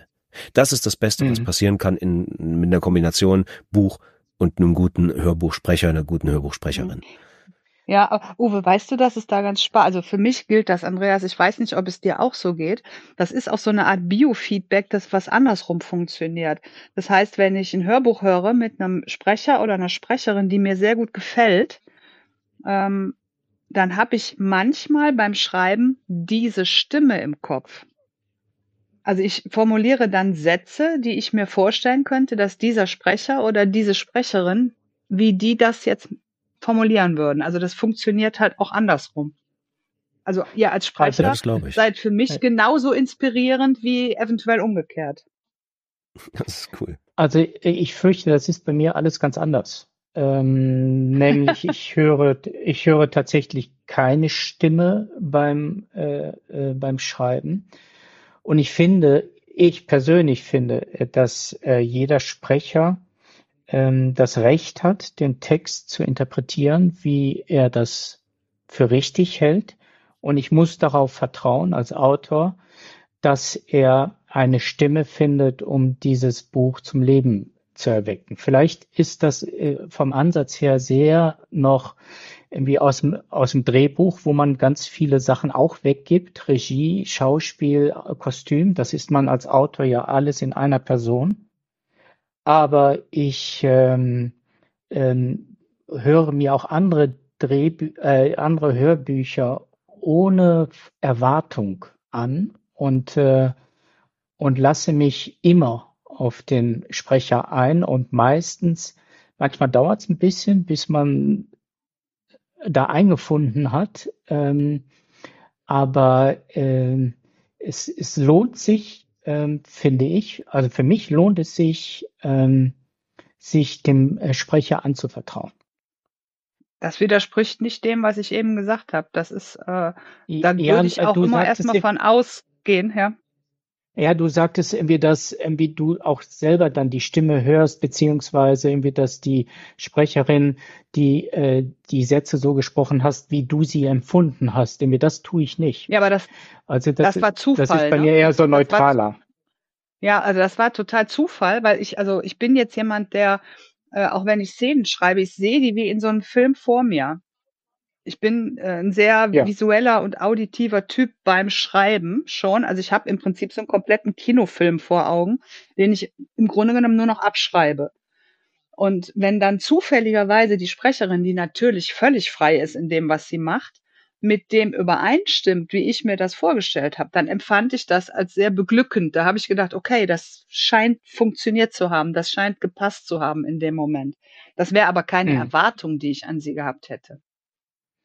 Ach so, dann, dann habe ich das falsch verstanden. Nee, nee. Also es ist, aber nee, nee. Ähm, Ich, ich nehme mal ein anderes Beispiel, gar nicht meins, sondern äh, Stefan Zweig, die Welt von gestern. Ähm, den Sprecher weiß ich leider nicht mehr. Er hat einen leicht österreichischen Akzent, ganz Das ist leicht. der Peter Matic. Und du klingst heute so nach Peter Matic, Andreas. Die ganze Zeit denke ich, Ja. Peter Matic, krass. Ja. Ja, also, aber Doch, ich, so meine, präzise. ich, ich hoffe, ja, ich hoffe, ich hoffe, dass wir, dass ich jetzt das richtige Buch er, erwischt habe, denn er las die Welt von gestern vor und bei ihm kippten hinten die, äh, der Satz, das Satzende wie manchmal so weg, als wäre er überrascht worden vom Punkt. Manchmal dachte ich mir, der, der liest Prima Vista. Ne, irgendwann habe ich gemerkt, der will das so. Und man war dann selber in diesem Rhythmus drin. Und ganz zum Schluss war es so, dass ich dachte, Stefan Zweig spricht die ganze Zeit. Das war so verrückt am Anfang, ich, der macht mich wahnsinnig mit, mit, äh, ne, dann, wenn der Satz zu Ende geht. So, so der fiel immer hinten wie so eine Vase, die vom Tisch runterfällt. Äh, und das hatte so einen verrückten Rhythmus zum Schluss, dass ich dachte, irgendwie, das hätte niemand anders sprechen können als dieser Sprecher. Und das meine ich, sich ab und an mal äh, oder äh, da, sich auf den, dem, dem Sprecher zu vertrauen und sich auf ihn einzulassen. Ja, unbedingt. Der, der Peter Matic, der ist ja für mich, äh, der zählt ja mit zu meinen Göttern. Die find, den finde ich ja äh, klasse. Der ist so, der, hat- also äh, die Texte, denen er, die, die, die er sich annimmt, ähm, die, der geht ihnen so wohlwollend, steht ihnen so wohlwollend gegenüber und äh, es ist, erscheint so mühelos, auch wenn er dabei trotzdem präzise ist und er ist nahbar dabei und intim, obwohl er immer es schafft, trotzdem eine Distanz zu halten. Das ist ganz schwer äh, zu beschreiben, aber er kriegt das. Also ich habe, wenn ich das höre, was er macht, dann habe ich absoluten Genuss und da ist mir eigentlich egal, was er vorliest, weil mit den meisten Sachen, die er, die entblättert er mir so gut, dass ich ihm folge, wohin auch immer er mich führt. Und das ist wirklich was, was ich finde nicht allzu häufig gelingt. Dazu ähm, ist schon da ist ordentlich Und Können hieß- dabei und das kann auch in der Zukunft keine KI so schnell ersetzen. Mhm. Ich war ja froh, Andreas, dass du eben schon einmal so die Erinnerung an den früheren Hashtag Books and Sports gebracht hast. Dann komme ich jetzt nochmal mit äh, einer Analogie zum Sport, auch bei Kommentatoren oder Reportern. Da ist halt dann ja eben doch auch vieles Geschmackssache. So ist es. So. Ja, ab, äh, es ist vieles Geschmackssache, was mich, und das muss ich äh, dann jetzt leider doch zugeben, im- weil es, ich es gestern noch gehört habe und vorgestern und vorvorgestern jeden Tag höre im Radio und vor allem im Fernsehen. Äh, Das war, früher gab es nur Stimmen, die absolut fehlerfrei gesprochen haben. Da kann man jetzt geteilter Meinung sein und sagen, na ja, okay, äh, ist es vielleicht ein bisschen steril. Ich habe im Moment das Gefühl, dass ich nur noch Stimmen mit Sprachfehler, Sprechfehler äh, höre und ich muss zugeben, dass mich das wahnsinnig nervt. Ich äh, sehne mich da lieber nach den alten, in Anführungsstrichen, Strichen Stimmen zurück, die keine Sprech- oder Sprachfehler haben. Ähm, ja, also ich kann das nachvollziehen, wenn Andreas da sagt, ich, ich bin da ähnlich. Ich bin äh, gebürtige Hannoveranerin und ähm, äh, also geboren in Hannover, aufgewachsen in Hannover, dann sind wir nach Berlin ge- gezogen. Da hat sich das dann alles ein bisschen äh, verwässert. Aber wenn ich habe neulich was gehört, das hat eine Schweizerin eingesprochen. Das war eigentlich sehr charmant. Aber ich glaube, ähm, ich höre jetzt keine Hörbücher. Ähm, ich bin mehr der visuelle Typ. Ähm, aber wenn ich mir da jetzt stundenlang das anhören müsste, glaube ich, würde mich das auch stören. Das ist jetzt kein Sprachfehler, also ich finde das super charmant und wunderschön. Aber ich glaube, so für Hörbücher mh, würde ich das auch lieber in transparent bevorzugen, um das mal so zu sagen. Wobei, ja. Und ja, was aber was gerade so Sprachgeschichten hier angeht, ich meine auf Mallorca, das ist ja hier die die Lachnummer Spaniens, also die die Insel äh, beziehungsweise die Festland-Spanier lachen ja über die Mallorquiner, wie sie reden. Ähm, ganz abgesehen davon jetzt, wenn nicht, wenn sie nicht ihren ihren Dialekt sprechen, das ist ja das Mallorquin, was ja so ein Dialekt des Katalan ist, ähm, sondern auch wenn sie Kata als Castellano, also das normale Spanische reden, das ist auch sehr für die Festland-Spanier gewöhnungsbedürftig. So sagen wir es mal so. Aber ich mag das ja. Also im, im täglichen finde ich das ja schön, wenn jeder so ein bisschen Lokalkolorit hat. Ich mag auch die Dialekte in Deutschland. Mein Mann kommt aus der Pfalz. Kennt ihr das? Das ist abenteuerlich. Mhm. Ja. ja, sehr, finde ich super. Aber ähm, jetzt, glaube ich, für Hörbücher würde ich jetzt das auch äh, so neutral wie möglich bevorzugen, wenn ich denn welche hören würde, was ich nicht tue, weil ich bin eher der Leser. Ja. Also ich glaube, ich finde es gut, wenn, Hm. wenn, wenn äh, Sprecher solche Sachen machen können, als Werkzeug eingesetzt, als Mittel eingesetzt, aber nicht, wenn man es nicht anders kann. Bin da auch so ein bisschen Ja. gebranntes Ja. Kind, weil gebürtig aus der Eifel und in der Hauptsache in Köln lebend, ähm, da hat man so sein, seine ganz eigenen Probleme mit SCH und CH und J und G und äh, das ist nicht so leicht, selbst wenn man es versucht. Ach, und schon die Artikel. Aber bitte? Ist, Der und das. ist in der Ja. Eifel das auch so der, der Klo? Öt. Nein. Wir haben nein. doch nur das. Wir haben nur einen Artikel. Dat. Ach so, gibt nur einen. Oder Ja. Das, das ist für alles. Ja, Das oder et. Ja, das. ja, Öt. Öt. Gut. ja Also und Öt auch für ist Mädchen oder für Frauen. Ne? Ja.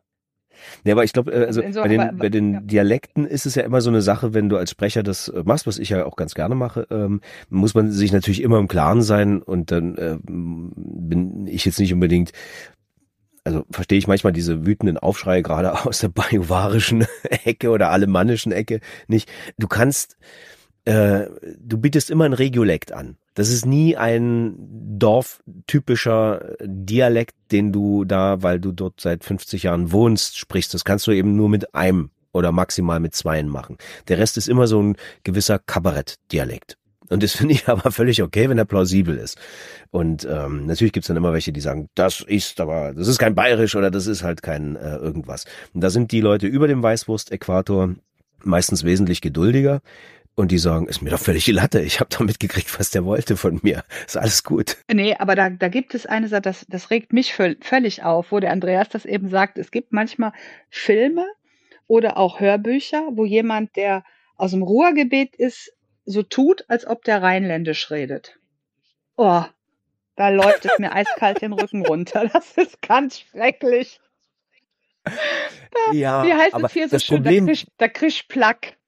Äh, Krischplack, ja. Aber das Problem, was wir hier haben in Deutschland, ist, wir haben keine Soziolekte. Also wir, können, wir haben wenige Soziolekte. Wenn wir die haben, dann können wir fast nur die sogenannten bildungsfernen Schichten damit darstellen. Kaum jemand kann noch, also manchmal kannst du ein bisschen mit Blankenese äh, noch was reißen, aber das ist auch schon zu weit weg. Wir haben das, womit die ganzen Engländer, gerade die Engländer, aber auch die Amerikaner spielen können, dass sie die Gesellschaftsschichten mit einem gewissen äh, mit einer gewissen eigenen Aussprache bedenken und dann ist sofort klar, woher kommt der, aus äh, welchem ökonomischen Gefüge, in wa- was für Gangs hängt der rum, das ist sofort klar. Das haben wir hier nicht. Sobald du anfängst, dieses äh, Neukölln halb turko-arabische so vor dich hinzustellen, ist auch nicht klar, bist du am Ende äh, irgendeine Biokartoffel aus Reinickendorf, die noch schlimmer reden als die, die Typen,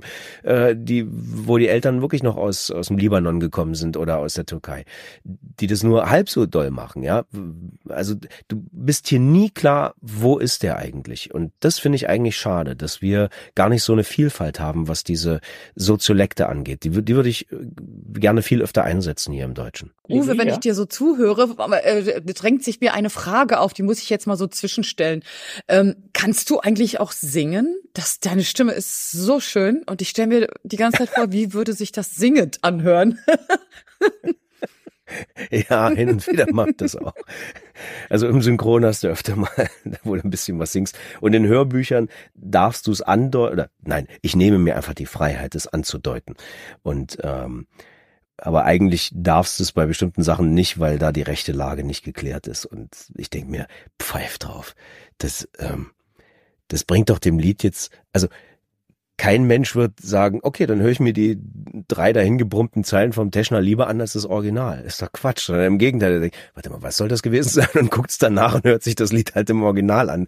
Also ich glaube, das Verkaufsargument würde eher so rum funktionieren. Aber Ja, ja, ich also habe mal ein bisschen du. äh, Hm. gesungen. Wir merken, Uwe mm. Teschner ist ein Mann für alle Fälle. Elke. ja. Was für ein Übergang. ich, Ecke, hat dir die Überleitung jetzt nicht gefallen? Wunderbar. Es ist ganz, ganz großartig. Es ist so glatt wie die Straße vor meinem Fenster. In der Dorfdisco nannte man das Schweineblende.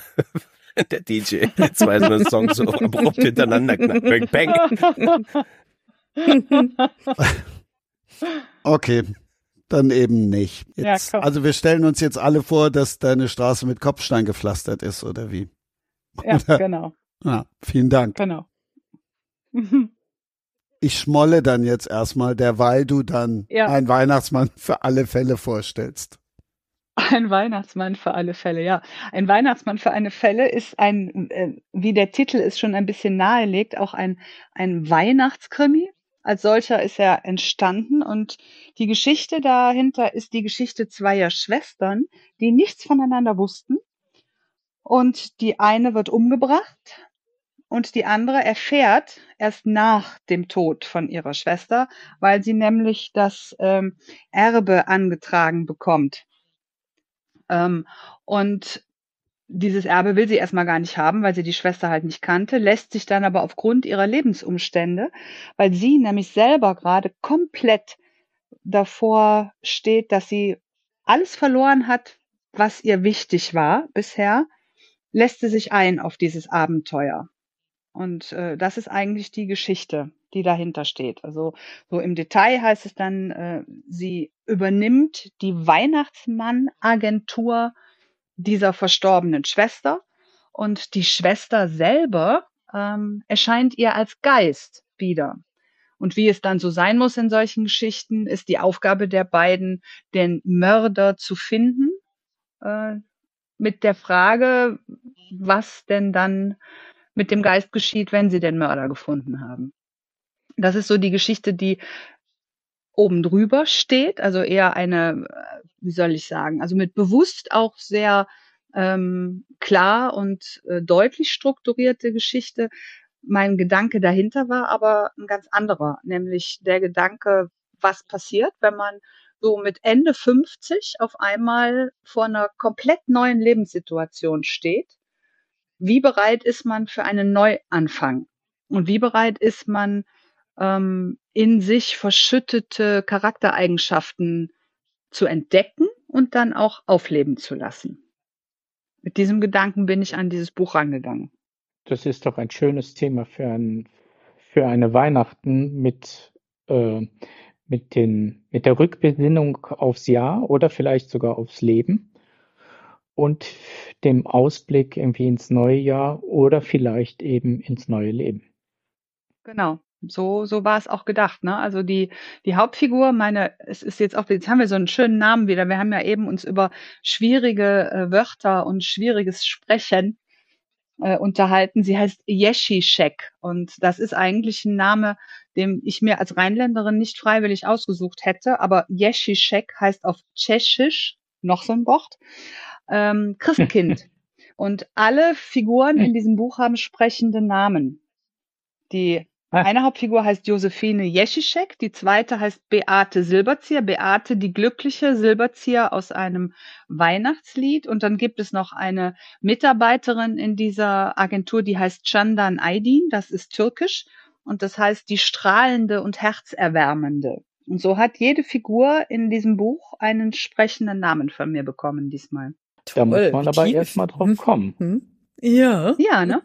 Das hat mir sehr viel Spaß gemacht, diese Sachen äh, so, so festzulegen, weil damit für mich auch die Figuren wachsen. Ne? Ein Name prägt ja eine Figur und ähm, eine Figur entwickelt sich auch im Leben anhand ihres Namens. Also eine, ich sage, ich heiße jetzt Elke, das wäre jetzt kein Name, den ich mir selber ausgesucht hätte. Vielleicht wäre ich jemand völlig anderes gewesen, wenn ich Claudia geheißen hätte. Wer weiß es. Und so gehe ich halt auch mit meinen Figuren um. Interessanter Gedanke, ob man ein jemand anders geworden wäre, wenn man einen anderen Namen gehabt hätte. Müsste ich mal drüber nachdenken, tatsächlich. Ja. Ich wollte fragen, ob du, ob du das schon mal hattest, dass du mit einem Namen angefangen hast und dann gegen dreiviertel Ende denkst du dir, nee, geht gar nicht. Ich muss ja. das jetzt alles ändern. Ja, ja habe ich auch schon mal mhm. gehabt. Ja. Also das äh, passiert mir witzigerweise öfter bei Männerfiguren. Die habe ich dann die ganze Zeit mit so einem bestimmten Namen im Kopf und am Ende mal merke ich irgendwie, nee, das passt doch nicht, das ist er nicht. Und dann äh, kommt der Name von ganz alleine. Und manchmal passiert mir das auch, dass ich als allererstes einen Namen habe. Also in einem meiner Weihnachtskrimi vorher, ähm, da wusste ich, ich wollte eine, eine äh, Konditorin machen und es war in der zweiten Sekunde klar, die heißt Annemie Engel. Und damit war für dich, hm. für mich diese Figur da. Damit gab's die in meinem Leben und äh, füllte sich dann so langsam. Und so ist das jetzt auch mit den beiden Figuren in diesem Buch. Wobei ich halt bei ähm, Beate Silberzieher zum ersten Mal die Schwierigkeit hatte, dass es halt schon im Buch auch keine reelle Figur ist, sondern ein Geist. Und da so die äh, Balance zu halten zwischen ähm, Klamauk sollte es halt nicht sein, obwohl es humoristisch sein soll. Ähm, und den Regeln, nach denen ein Geist funktioniert. Das war sehr, sehr herausfordernd. Weil die Beate im Grunde genommen sowas wie eine Metapher für das innere Kind von Josephine ist. Und gibt es wie die beiden dann mit ein Geist? Gibt, gibt nein, es die gibt es eben nicht. Ein Geist funktioniert? Ach so, ich, ich nein, nein, die gibt es eben nicht. Wär, das hätte ich jetzt aber spannend gefunden. Ja, also ich habe mir die natürlich erarbeitet dann, ne? Und du stößt dann auf sehr witzige Geschichten, weil ähm, so die erste Frage war halt natürlich, wer sieht sie alles? Klar, um der Dramaturgie willen nur die Schwester. Ähm, dann hatte ich einfach so festgelegt, sie kann durch Wände gehen. Okay, kann man ja auch mal so als Fakt nehmen. Und dann kam ich an eine mhm. Situation, dass die Auto fahren sollte. Und habe gedacht, wie geht das, wenn jemand durch Wände gehen kann und sich nirgendwo draufsetzen kann, weil er durchsackt? Wie kann der Auto fahren? Wie funktioniert das? Und was passiert, wenn er es trotzdem macht? Das war sehr Wie lustig, hast du das gelöst? Das interessiert Nun, mich, ja, wie du also das gelöst hast. Nun sagen wir mal so, sie gibt sich Mühe, in dem Auto zu bleiben, während es fährt.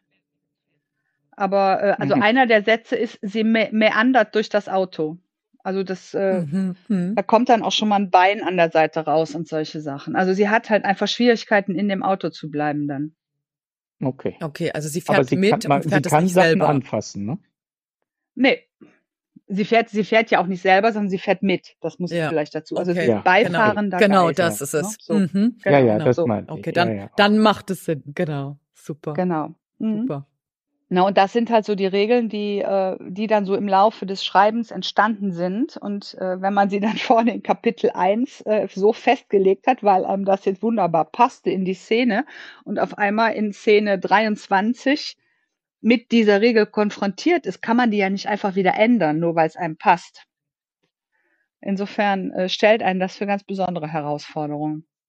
Ja, gerade was das über, Überirdische angeht, muss man, glaube ich, eine eigene Physik schaffen, die trotzdem plausibel ist, weil ich glaube, der Hörer oder der, Leser, Leserin ist immer geneigt, da nicht so genau hinzugucken und das auch schwammig, schwammig, äh, schwammig, das war ja auch ein Sprachfehler schon, schwammig äh, bleiben zu lassen, aber ähm, aber ich zum Beispiel Terry Pratchett macht das ja schon sehr genau. Der ist jemand, der sowas Mhm. auch, der auch die Lust am Ausformulieren hat und wie genau was funktioniert. Und, und deswegen finden ihn so viele Leute so toll, weil der genau festlegt, wie die Sachen funktionieren und dann in der inneren Logik der Geschichte ergeben sich dadurch erst die wirklichen Kracher, warum das so witzig ist. Genau. Genau. Und das ist, also das ist aber genau das, was dann passiert. Ne? Also das, das äh, in dem Moment, wo du das mit reellen Sachen machst, dann weiß ja jeder, wie die reellen Regeln sind. Wenn du aber eine Regel von etwas aufstellst, was es eigentlich gar nicht gibt und da konsequent drin bleibst, dann äh, macht das wirklich Spaß auch fürs Schreiben, weil es völlig abstruse Situationen hervorruft, die man dann ja irgendwie lösen muss. Ja. Erinnert mich an eine Fernsehserie, ich glaube, das kam auch mal zu Weihnachten. Die ist schon sehr alt. Äh, Spuk im Hochhaus hieß die. Werden wahrscheinlich nur Leute aus dem Osten kennen. Und da gab's auch Geister, die durch, also die, die waren halt im Mittelalter, sind die, ich weiß nicht, verbrannt worden oder irgendwas. Jedenfalls äh, sind die zurückgekommen und haben gespukt und nun stand dort aber ein Hochhaus in den 80er Jahren gebaut oder 70ern. Und die konnten auch durch Wände gehen und da hat das funktioniert. Die gehen in, in dem Moment, wo sie durchgehen, immaterialisieren sie sich und danach materialisieren sie sich wieder. Das Problem ist nur, wenn dahinter eine Spüle steht, rammen sie sich die Spüle in den Bauch.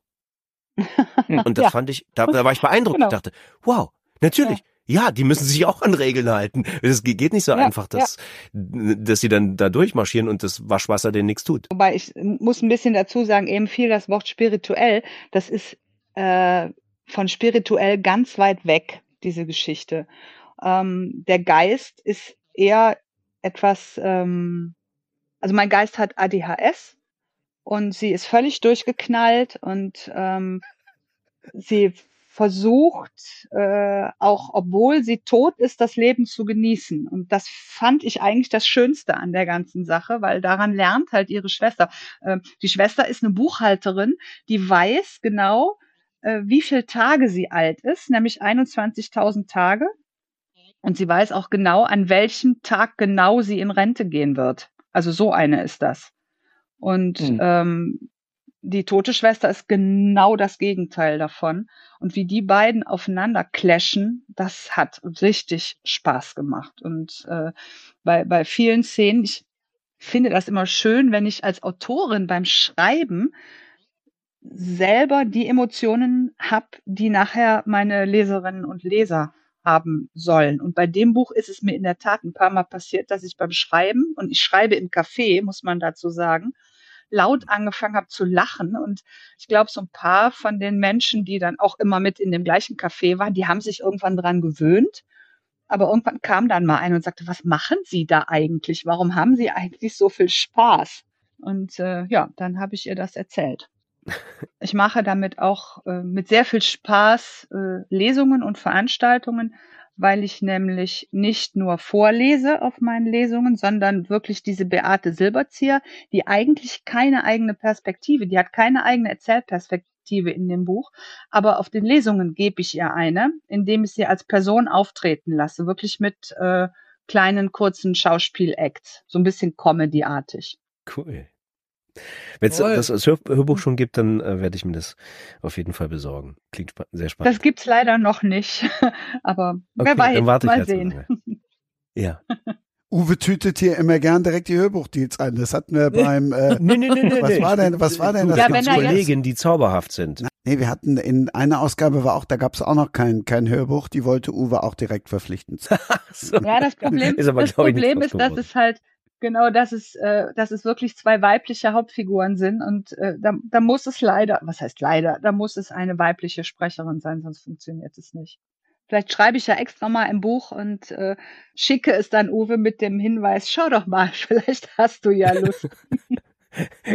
Gerne äh, schon, aber also äh, wenn ich dir da unbedingt ans Herz legen möchte, ist hör doch mal in Sachen rein, die Kathleen Gavlich gemacht hat die übrigens auch der ah, Kakadu okay. von dem Deutschlandradio Kakadu ist. Die ist wahnsinnig wandelbar und äh, und äh, das ist das wäre eine Göttin von mir. Die die finde ich so toll. Ah. Die ist die kann sowas mega gut. Also hörst dir einfach mal an, was sie macht und wenn du denkst, ja, das wäre was, dann kann man die ja einfach mal fragen. Ja. Weil die Geschichte klingt zumindest so äh, das könnte ja auch Spaß machen, da denke ich schon. Die ist so eine, auch manchmal so eine kleine Ulknudel, äh, kann aber auch mega äh, ernste Stoffe rüber. Also die kann diesen Spagat so. Und wenn, die, die bringt mich auch zum Weinen. Wenn die Sachen ja, so einliest, wo sie in die Vollen geht, dann, dann kullern mir auch die Tränchen runter.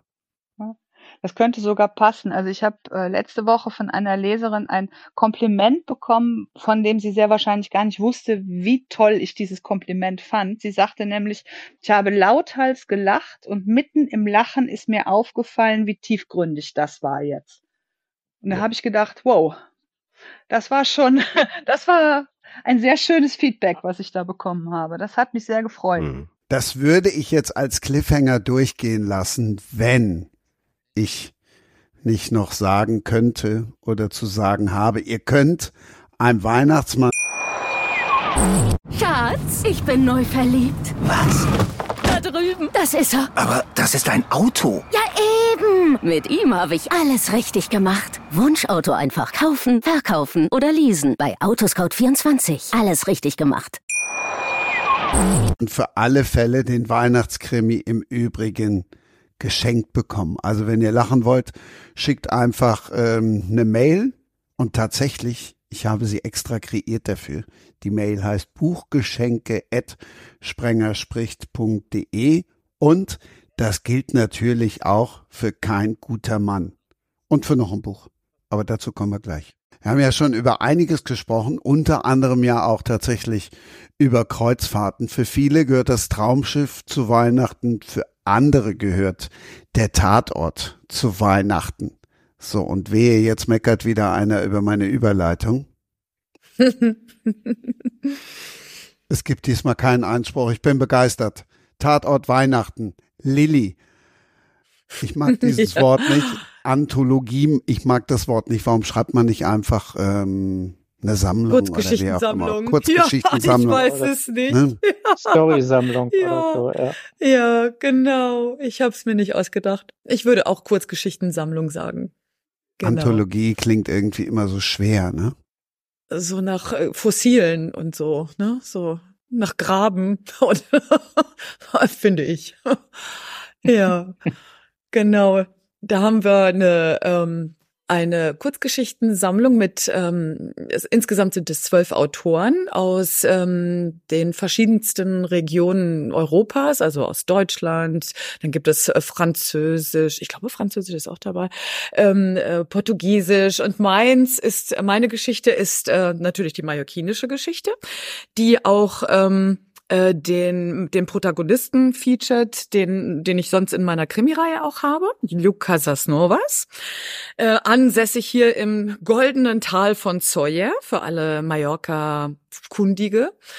Ähm, ein sehr schönes Tal, umgeben von Bergen. Die Menschen sind sehr schrullig, wie das immer so ist, wenn isolierte Gegenden irgendwo auftauchen. Ähm, und in diesem Tal passieren, obwohl es sehr beschaulich und wunderschön ist und die Orangen wachsen und die Vögelchen zwitschern und die Grillen im, im Sommer, passieren hier natürlich auch Morde. Und weil es ja eine Weihnachtsanthologie, Kurzgeschichtensammlung ist, ähm, geht es um eine Weihnachtsgeschichte. Und zwar versuche ich dann äh, grundsätzlich in meinen Geschichten immer etwas Mallorca-Spezifisches zu nehmen. Und so auch in dieser Kurzgeschichte. Und zwar ist es in diesem Fall was Spanisch-Spezifisches. Und zwar während der drei Königs, während des drei Königs-Umzugs am 6. Januar, beziehungsweise der wird dann am 5. Januar abends ähm, vollzogen, wird einer der heiligen drei Könige umgebracht. So. Dann wird natürlich der Kommissar einberufen, der ganz wichtig ankommt mit seinen zwei Kolleginnen. Also ein Mann, zwei Frauen, die ihn natürlich fertig machen immer, wie immer. Und ähm, es wird auch kulinarisch. Also es ist ein, eine Kurzgeschichtensammlung mit Rezepten. Und ähm, zumindest in meiner Geschichte hat dann das weihnachtliche Rezept auch etwas mit dem Fall zu tun. Ja. Hm. Ein bisschen mehr Tiefe hätten wir oder ein bisschen mehr hätten wir gerne schon noch, oder? Naja, ist ja eine Kurzgeschichte, ne? Also. Ja, aber so kurz ist sie ja unglaublich. Auch. Nein. Die hat natürlich unglaubliche Tiefe. aber man ist da natürlich sehr schnell am Spoilern dran. Also, ich versuche mal etwas tiefer zu gehen. Also, der, der gute, ähm, König, einer der drei, mein, mein Protagonist, der verwechselt immer Kaspar, Balthasar und Melchior und ich auch, ne, hat er von mir übernommen. Also einer von denen stirbt und ähm, dann wird natürlich untersucht, okay, wer könnte es gewesen sein? Und es ist dann, was mir immer ganz gut gefällt, oder in diesem Fall habe ich das wieder eingesetzt, es gibt eine ganz begrenzte Anzahl von Verdächtigen, so à la Agatha Christie, und einer von diesen Verdächtigen, weil es ein geschlossener Raum ist, und einer von diesen Verdächtigen muss es sein. So. Und ähm, dann gehen wir natürlich noch ein bisschen rein in die in die Geflogenheiten. Was gibt es denn da noch so in Spanien äh, zur Weihnachtszeit? Was äh, ganz groß ist, ist hier die Weihnachtslotterie. Ist übrigens die allergrößte, glaube ich. Ich weiß nicht, ob es auf der Welt, mhm. aber zumindest in Europa. Das ist der ähm, El Gordo am, am 22. Dezember. Und dann gibt es noch eine zweite und der heißt El, El, äh, El Niño. Und in meiner Kurzgeschichte gibt es einen lokalen Niño, den wir dann Niñito nennen, den kleinen Niño. Und der, also diese lokale kleine Weihnachtslotterie, die hat spielt auch eine große Rolle an der Auflösung dieses Falles. So, also ähm, was man da, was was ein bisschen dann so gegeben ist, dass man ein bisschen von den Geflogenheiten, ähm, den Weihnachtsbräuchen, wie das hier abläuft, wie das gefeiert wird und ein bisschen Mord und Totschlag. So. Guck mal, mhm. geht ja doch. Du hättest jetzt ja auch einfach sagen können, wer da noch alles im Buch vertreten ist, hättest du auch noch Zeit mitmachen können. Aber gut. Ja, das kann ich so ja jetzt freuen noch wir uns sagen. kann ich ja jetzt noch sagen. Ja, die anderen ganz tolle Kollegen, uh, unter anderem der Luis Celano mit seinem mit seinem portugiesischen Protagonisten, dann ähm, die Gisa Pauli, der Jan Beck, äh, Horst Eckert, ähm, Jakob Flynn und ganz viele andere. Also mir muss ich jetzt noch mal nachgucken. Das sind so die, die mir jetzt auf the top of my head anfallen, einfallen. Jan Beck und Horst Eckert, die ja. wollte ich jetzt auch hören, weil die beiden auch schon hier zu Gast waren. Horst Eckert sogar auch schon dreimal, also der ist schon in der Teschner Liga auch vertreten. Kleines Fun Fact. Ich äh, spiele tatsächlich keine Lotterie mit einer Ausnahme der spanischen und immer zu Weihnachten. Mhm. Und äh, das Welcher, hat aber damit zu tun, das wüsste ich jetzt auch gerne, weil mein Bruder kauft die immer. Äh, der mhm. äh, und unser spanischer Hausarzt äh, ist auch ein großer Lotteriefan. Und die besorgen mir immer eine und ich habe meine jetzt mein Los tatsächlich verloren. Ähm, ich weiß nicht, wo es ist und brauche jetzt ein neues. Und glücklicherweise ist mein Bruder wieder in Spanien und besorgt mir eins. Ja, das ist eine ganz, ganz, ganz große Tradition mit diesen Weihnachtslosen. Und wir Absolut, machen, ähm, ja. kurz vor, wir machen kurz vor Weihnachten machen wir hier immer so ein Weihnachtsfest, so, ein, so eine Feier für Freunde, so ein Dinner. Und dann wichteln wir auch. Und wenn dann einer so ein Weihnachtslos ähm, in, ins Wichtelpaket packt, da wird sich drum geprügelt. Also das ist wirklich, das kann man sich gar nicht vorstellen. Ähm, dann rennen in vor der ähm, in der Vorweihnachtszeit rennen dann diese Losverkäufer überall rum.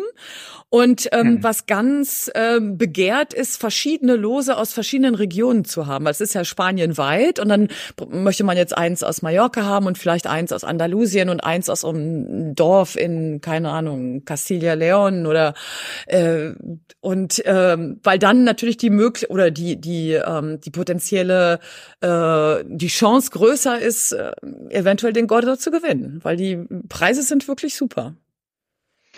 Äh, ja, die mhm. Spanier sind vollkommen verrückt mit ihren Lotterien und auch verrückt nach Lotterien. Und das hat tatsächlich ein bisschen was ansteckend. Wie gesagt, ich glaube nicht an Lotterien, aber ich mache tatsächlich auch immer mit. Zumal es auch, äh, äh das äh, war in den letzten Jahren immer so, dass wir die Postleitzahl unseres Heimatortes, nämlich Puerto de Sagunto, ähm, als Losnummer haben durften, konnten. Äh, wow. Das haben wir dann auch wow. mal, das hatten wir, das haben wir dann immer gekauft. Und selbst redend habe ich da noch nicht eine Puseratze gewonnen. Ja, ich gewinne auch nie was, deswegen bin ich kein kein Lotteriespieler. Also de, also ich bin ein Garant fürs Verlieren. ja, ja sieht bei Wenn mir das, ganz ja. genauso aus. sieht bei ja, mir ganz also genau. Schlimm. Ich, aber hm. die Spanier sind irgendwie, die sind so jeck mit ähm, mit ihrem Lotto und mit, äh, mit dieser Loserei. Äh, die haben, wird Mallorca wahrscheinlich auch nicht anders sein, aber bei uns gehen sie dann auch irgendwie von Kneipe zu Kneipe, also richtige Losverkäufer, irgendwie die dann genau, genau, auch äh, entsprechend aussehen mhm. und die Lose mit ja. sich rumtragen und er muss auch nicht lange genau. suchen, an jedem Tisch wird gekauft. Immer, Immer, also das ist, das immer, ist, das immer. ist ein Muss. Ja, genau. Und dann müsst ihr euch ja, das so vorstellen, das die kommen irre. dann an, haben dann so eine Weste an und an der Weste hängen schon die Lose und genau. äh, also wirklich wie wie so aus dem ja. Film. Aber das ja. ist total, ja, ein Muss. Ne? Und alle kaufen und alle rennen und, und kaufen mehrere und diverse und aus verschiedenen Regionen und genau. Und das war mir halt wichtig, das auch nochmal einzubauen. Also die Heiligen Drei Könige, dann ein bisschen Lotterie, so das Typische, was man hier so halt erwartet. Ja. Ne? also Lotterie ist super, super, super, super typisch für Spanien, ja. Ja, total. Also ich bin da genauso. Lotto spielen. Nein, ich weiß, dass ich eins von diesen Ziehschafen bin, also von denen, die einfach nur das Los kaufen, damit der Jackpot fetter wird, damit irgendwer das dann mhm. gewinnt. Aber ich glaube, ich habe in meinem Leben dreimal Lotto gespielt. Ich weiß gar nicht warum, einmal war das so, komm, wir machen mal was Verrücktes, wo man das sich eigentlich noch nicht leisten konnte, so als 17-Jähriger. Und einmal dann, äh, da war der Jackpot so hoch, dass ich dachte, wenn man jetzt nicht mitspielt, dann, äh, dann ist man ja doof, wenn man das nicht probiert hat. Und das, ja, keine Ahnung. Und das war natürlich ist, geht das in die Hose, ist ja klar. Davon leben die. Ja klar. Ich habe mein Lottoglück als, ich weiß gar nicht mehr genau, wie alt ich da war, 20 aufgebraucht als ich mit einer Freundin zusammengewohnt habe, wir am Monatsende komplett pleite waren, so als Studentinnen. Und dann sind wir, hatten wir noch eine Mark, zwei Mark im Portemonnaie, sind in der Südstadt äh, über die Bonner Straße gegangen, da war ein Kiosk und dann sagte meine Freundin, weißt du was, komm, jetzt kaufen wir uns hier so ein Rubbel los. Und dann haben wir mit diesem Rubbel los 500 Mark gewonnen. Damit waren zwei oh. Monate Studentenleben finanziert. Gerettet. Aber seitdem habe ich, ach, seitdem habe ich gesagt, so, das war's jetzt. Das war jetzt äh, mein Losglück. Und, äh, Hast du es wieder zurückgezahlt? Was? Den, einen ja, das, Euro. Was ich gewonnen also habe, ja, dass, dass du es so oft probiert hast, dass, dass das Geld wieder nee, zurückgekommen nee, ist zum nein, Charlotte. Nein, nee, okay. das war, ich habe dann gesagt, so, das war's jetzt und äh, seitdem ist auch nicht mehr gemacht. Also wir haben ab und zu noch mal Lotto gespielt, aber mein Mann und ich, wir freuen uns immer jeden Sonntag, beziehungsweise jeden, wann werden die gezogen? Samstags? Ähm, wenn die Lottozahlen gesagt werden und wir sagen, schau, guck mal, wir, wir haben wieder keinen richtig und haben wieder nicht gespielt. Wie schön. Samstags und Mittwochs. Ah, ich, Aber sag mal, Lilly, ist dir, deine Geschichte ist ja auch schon erschienen, ja?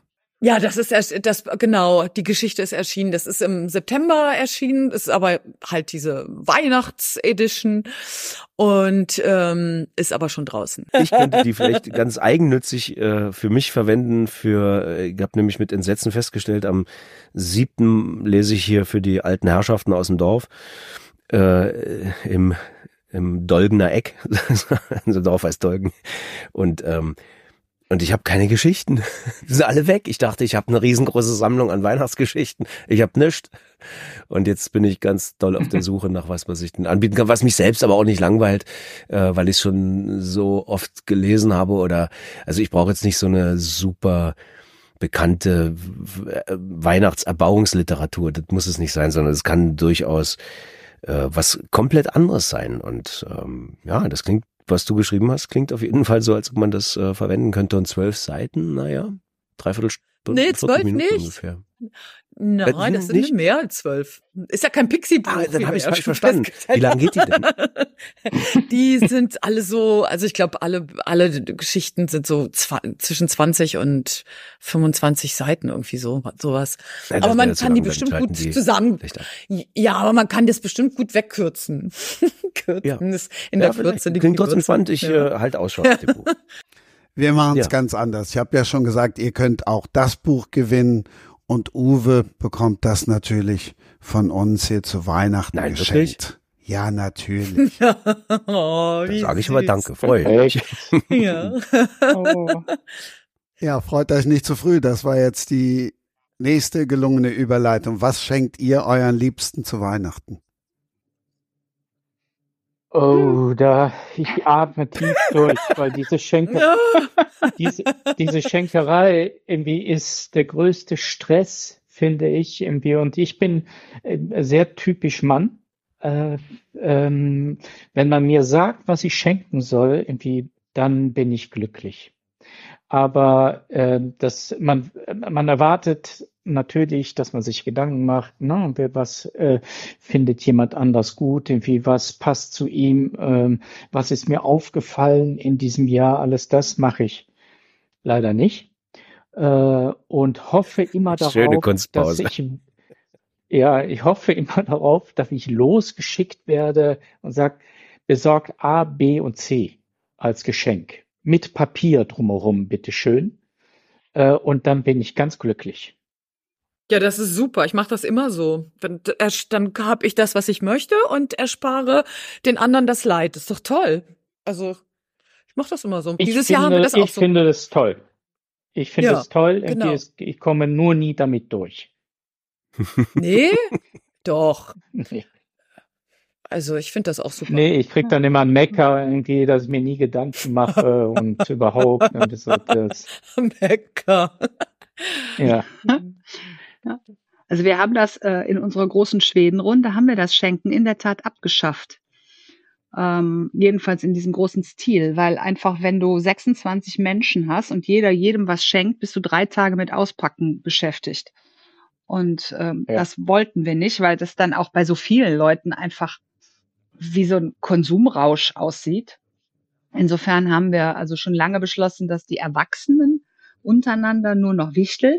Äh, und das kann dann auch gerne ein bisschen schräg sein, auch äh, klein, also auch mit einem festgelegten Betrag, also nicht mehr als 25 Euro.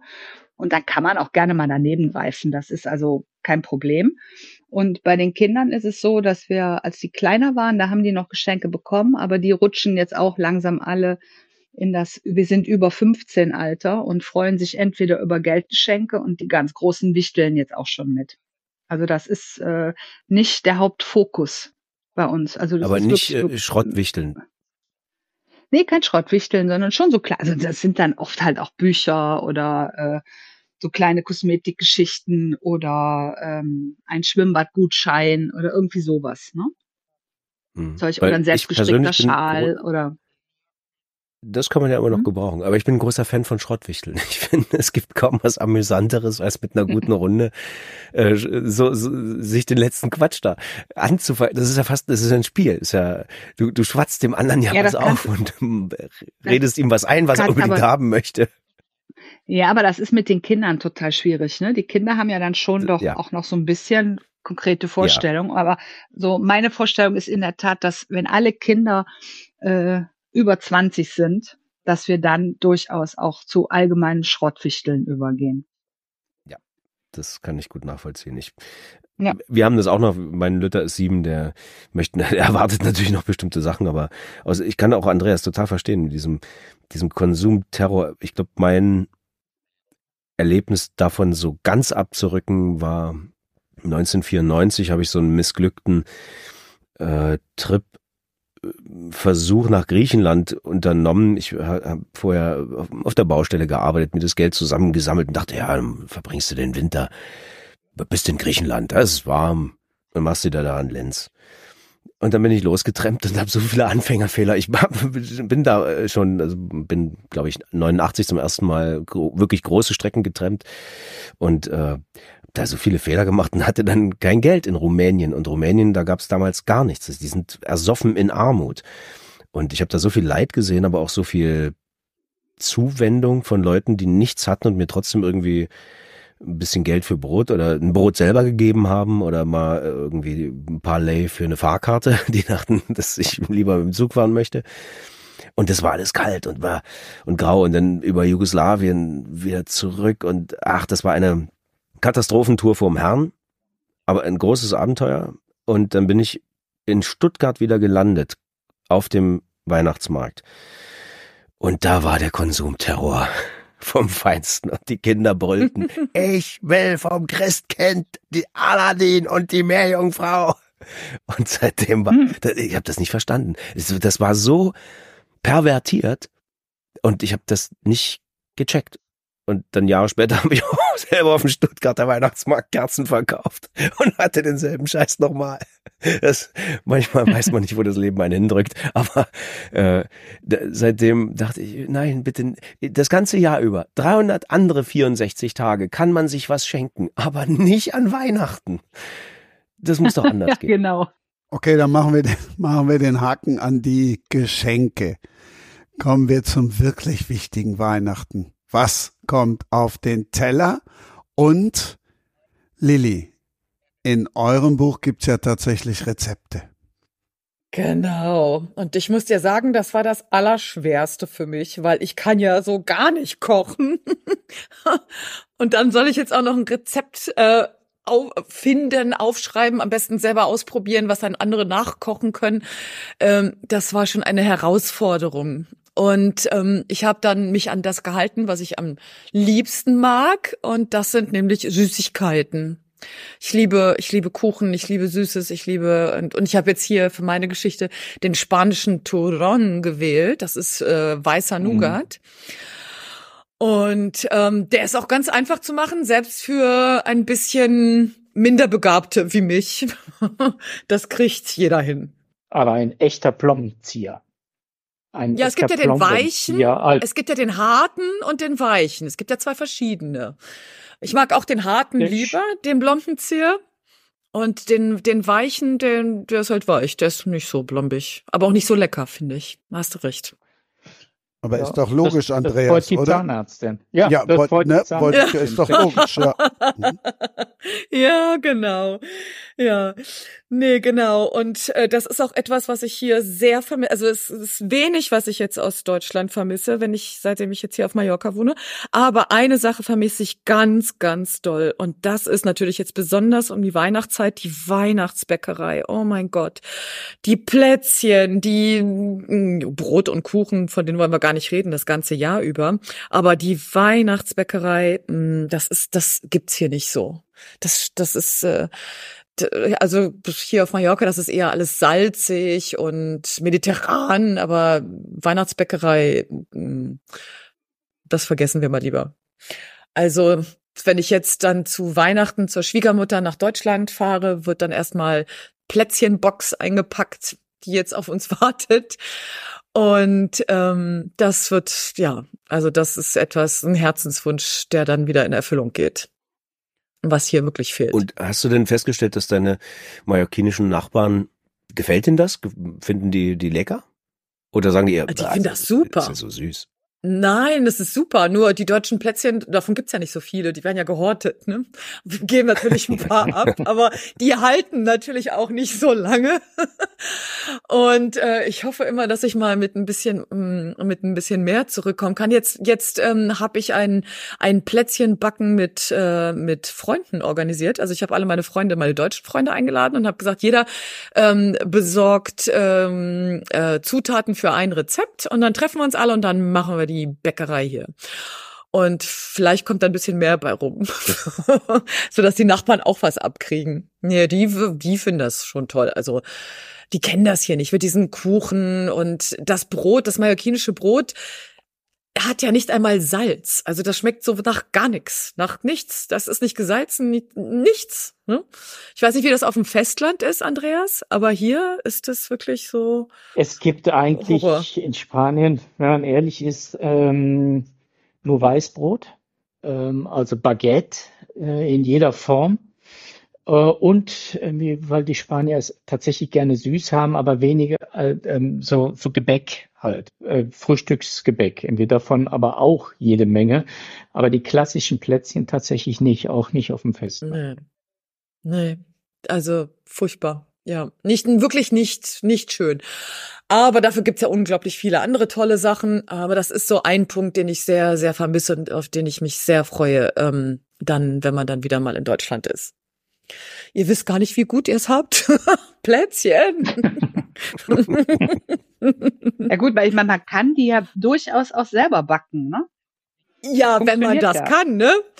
Ich habe ja schon du, gesagt, mal, ich bin eine talentlose. ja, aber mhm. man kann sowas lernen, ne? Also man kann sich ja auch im, im Alter kann man ja noch dazu lernen. Und ähm, ich habe das gemacht, als ich diesen Weihnachtskrimi mit der Annemie Engel geschrieben habe. Ich konnte nämlich auch überhaupt nicht backen.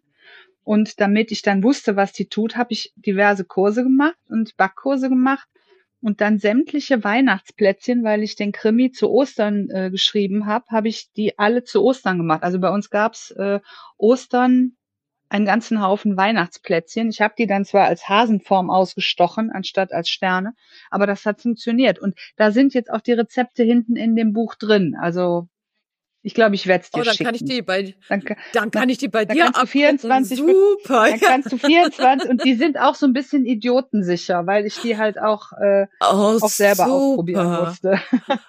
ja, oh danke, das, das ist hervorragend. Genau das brauche ich. Toll. Oh, du rettest mein Leben. Toll.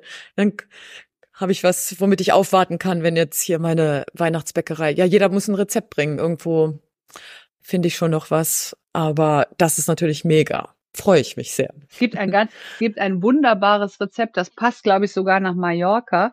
Und es ist mega einfach, weil das ist äh, Weihnachtsplätzchen mit Rosmarin. Man soll es nicht glauben, aber es schmeckt hervorragend. Ist das auch in deinem Buch drin? Ja, ich schicke es dir. Oh, ja, gerne. Super, was sind denn danke. jetzt äh, die Leute in deiner Geschichte? In meiner Geschichte Touron. Ist diesen Weihnachtsnougat. Also, ach so, das mhm. diesen Nougat. Okay, das ist hm. genau. Genau, der ist auch ganz einfach zu machen und selbst, wie gesagt, Leute wie ich kriegen das hin. Und ähm, auch was ganz, ganz Typisches für Spanien zur Weihnachtszeit, der Tudon. Mhm. Aber eher Nachtisch. Was gibt's als Hauptspeise? Uwe, fang du mal an. Oh, bei uns ist das gar nicht so festgelegt zum Glück. Äh, in Deutschland überwiegt ja diese entweder die Wiener Würstchen-Fraktion oder die, die sich schon Weihnachten den Karpfen gönnen. Und ich glaube noch zwei, drei andere Varianten und das haben wir gar nicht so. Also ich habe in meiner Single-Zeit habe ich es geschafft, äh, irgendwie so eine Runde zu installieren von denen, die wirklich so auch nicht zu ihrer Familie gefahren sind. Da hat man sich schon früh getroffen, sich sein Lieblingsgetränk, Mischgetränk mitgebracht und äh, und dann hat man irgendein Viech in den Ofen geschoben und wenn dann die anderen nachts oder abends von der nach der Bescherung von ihren Eltern gekommen sind, dann fing die Party halt richtig an. Das hat eine Zeit lang funktioniert, so zehn Jahre. Und davon ist hängen geblieben, also wir können Weihnachten auch indisch kochen. Das ist gar kein Ding. Hauptsache, man hat was Anständiges zu essen. Und da bin ich ganz froh, dass die beiden anderen mitziehen und nicht sagen, nee, du musst aber wie eine Würstchen essen oder eine Bulette. Weil das, ah, das wird mich so langweilen. Hm. Wie ist bei dir, Andreas? Also, ähm, ich weiß es nicht, irgendwie, weil ich mich versuche, Weihnachten äh, bei jemand anders einzuzecken ähm, um mich da an den Tisch zu setzen. Ich selber äh, krieg da leider äh, nichts auf die Reihe. Was wir früher äh, viel gemacht haben, war tatsächlich die Gans. Das war so ein bisschen Klassiker. Äh, das macht auch Spaß, wenn wenigstens eine Person da ist, die es kann. Und ansonsten irgendwie hat man ja, das ist wichtig, ja, sonst ist die ganz hin irgendwie und, und keiner kriegt was zu essen. Ähm, das hatte aber insofern irgendwie immer Spaß gemacht, weil so eine Gans braucht ja vier, fünf Stunden und die konnte man eben mit äh, Alkoholiker al äh, jeder Art verbringen. Und so dass es genau. immer eigentlich ein ganz, ganz lustiges äh, Weihnachten war. Ähm, das äh, müsste man mal wieder einführen, finde ich. Elke, was, wie, was gibt's bei dir? Ah, die Frage ist äh, sehr einfach beantwortet. Bei uns gibt es das eben schon erwähnte schwedische Jülbord. Also das heißt, ah, ja, genau. Weihnacht, Jül heißt Weihnachten und Bord heißt Tisch, also der Weihnachtstisch. Und in dessen Zentrum steht ein großer ähm, gebackener Schinken, also ein, ein gekochter Schinken in einer Salzkruste, der dann nochmal in den Ofen geschoben wird für mehrere Stunden und der Sud, der daraus entsteht, wird als äh, Dop, das heißt Dop, in einem großen Topf hingestellt. Da werden dann Zwiebelbrot-Baguette-Scheiben reingeworfen, die sich richtig vollsaugen. Und ansonsten ist diese ganze Sache extrem hausfrauenfreundlich, weil außer einem äh, Kartoffelauflauf und einem äh, der heißt Jonsons Versuchung. Das ist Kartoffelauflauf mit Fisch drin. Äh, gibt es eigentlich in der Hauptsache Fischgläser, die man aufdreht, ein großes Stück Käse, was man hinlegt, äh, die Knäckebroträder, die man hinlegt. Dann gibt es in unserer Familie den unfassbar schwedisch traditionellen Avocadosalat. Ich begreife bis heute nicht, was an Avocados Schweden ist, aber egal. ähm, sehr fischlastig, halt mit Heringssalat, mit äh, den eingelegten Fischen, dem Schinken und dann natürlich die Schöttböller, also nicht Köttböller, wie die nein, bei Ikea nein, immer nein. genannt wird. Das heißt Schöttböller, ja. bitte. Ähm, und äh, mit Senf und Lingern, also dieses Preiselbeerzeug dazu und äh, als Buffet aufgebaut, geht schnell, ist wunderbar und alle werden satt. Und es macht jedes Mal Spaß. Also bei uns ist immer so die ersten äh, 15 Minuten ist absolut gefräßiges Schweigen, bis der Erste dann anfängt, so wohlig zu stöhnen. Das klingt gut. Ich, ich will doch schwedische Weihnachten feiern. Ich möchte das auf jeden Fall mal machen. Das ist auch sehr schön.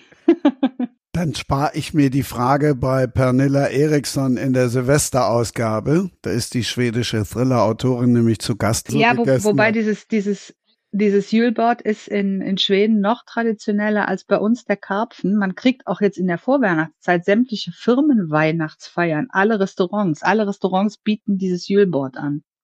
Das ist irgendwie Pflicht. Also, also dann hat man das noch nicht über? Nee. Mm -mm weil jeder macht es auch immer ein bisschen anders. Und insofern findet man dann immer wieder was. Ja, eins gehört natürlich dann doch noch zu Weihnachten.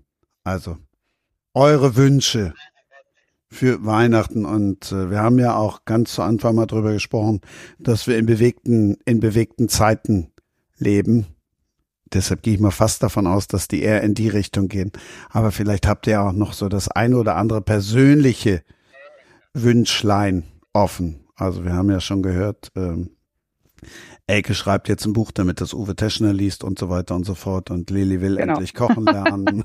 und vielleicht ja auch für unsere Hörer und Hörerinnen, eure Leser und Leserinnen. Also äh, wir haben eben über die bewegten Zeiten gesprochen und ich bin es auch schon mal gefragt worden und äh, das wäre tatsächlich ähm, mein Wunsch ist mehr Toleranz. Äh, ich glaube, dass wir in den letzten Jahren ähm, verlernt haben, eine andere Meinung, eine andere Sichtweise auszuhalten. Und ich glaube, viele verwechseln das äh, und sagen, ja, ich bin doch tolerant und verwechseln das damit, dass sie Dinge hinnehmen, die ihnen eigentlich vollkommen egal sind. Aber das ist nicht dasselbe.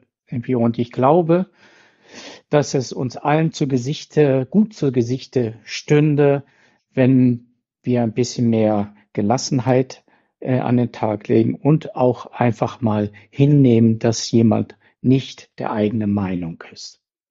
Das finde ich ganz toll, hast du das gesagt. Da steige ich jetzt gleich mit ein, weil meiner mein Wunsch schließt darauf äh, an und zwar ähm, Selbstreflexion. Das ist nämlich genau das, was genau das, was du angesprochen hast. Super schön und mhm. und wenn man gerade diese Welt anguckt und äh, um es mal mit Miss Universe oder Miss World zu halten, ich wünsche mir Weltfrieden, tun wir alle, aber der fängt ja immer bei einem selber an, finde ich, weil das Außen ist ja doch, doch irgendwie eine Reflexion von unserem kollektiven äh, von dem, von dem Ganzen, was in uns ist. Und wenn man da guckt, weil wirklich hinschaut, manches, manches möchte, ja, möchte man ja gar nicht sehen, aber da dann genau hinzugucken und bei sich anzufangen und dann auch den Mut haben, dort anzufangen. Und ich glaube, das kann vieles verändern, ohne dass man überhaupt einen Schritt vor die Tür setzen muss. Hm, also so anknüpfend an die beiden, ähm weniger Individualismus und mehr Gemeinschaftssinn. Also sich selber nicht mehr an erste Stelle setzen, immer und überall und unter jeden Umständen, sondern auch über den Tellerrand hinaus gucken und sagen, äh, was kann ich denn mal für andere tun? Mhm. Also bei mir sind es vielleicht zwei Sachen. Das erste ist ein bisschen eigennützig und zwar würde ich ganz gerne lernen, jetzt endlich äh, nachdem ich mir ja schon ganz gute Bedingungen geschaffen habe, hier ähm, mehr oder äh, Arbeitszeit zu sparen, ähm, würde ich das auch ganz gerne genießen können. Also das heißt, momentan ist es wirklich so, dass, dass mir das gar keine Vorteile bringt, das Studio hier selber zu haben auf dem Hof, äh, sondern ich pendel fünf Schritte vom Haus bis rüber in den Stall und wieder zurück und das war's. Und äh, meine Familie hat trotzdem nicht so viel mehr von mir und ich würde gerne lernen, ähm, da noch mehr abgeben zu können und, und runterzufahren, weil ich äh, merke, man raucht sich so auf. Man hat zwar die besten, ähm, die besten Absichten, weil man auch gut sein möchte und, und bestimmt, also in einer bestimmten Qualität liefern möchte, aber manchmal musst du dir sagen, na okay, dann mach halt einfach weniger, um das zu erreichen, damit nämlich die Menschen um einen drumherum mehr von einem haben und nicht noch darunter leiden, dass man selber ähm, sozusagen wenig Teil an ihren äh, Ambitionen hat oder zu wenig, als dass das allen gut tut. Ne? Hat die Familie immer nur so ein paar Jahre. Ihr kennt das selber, ihr habt Kinder, äh, also zumindest weiß ich jetzt von, von zwei von euch, ähm, die, die sind irgendwann weg.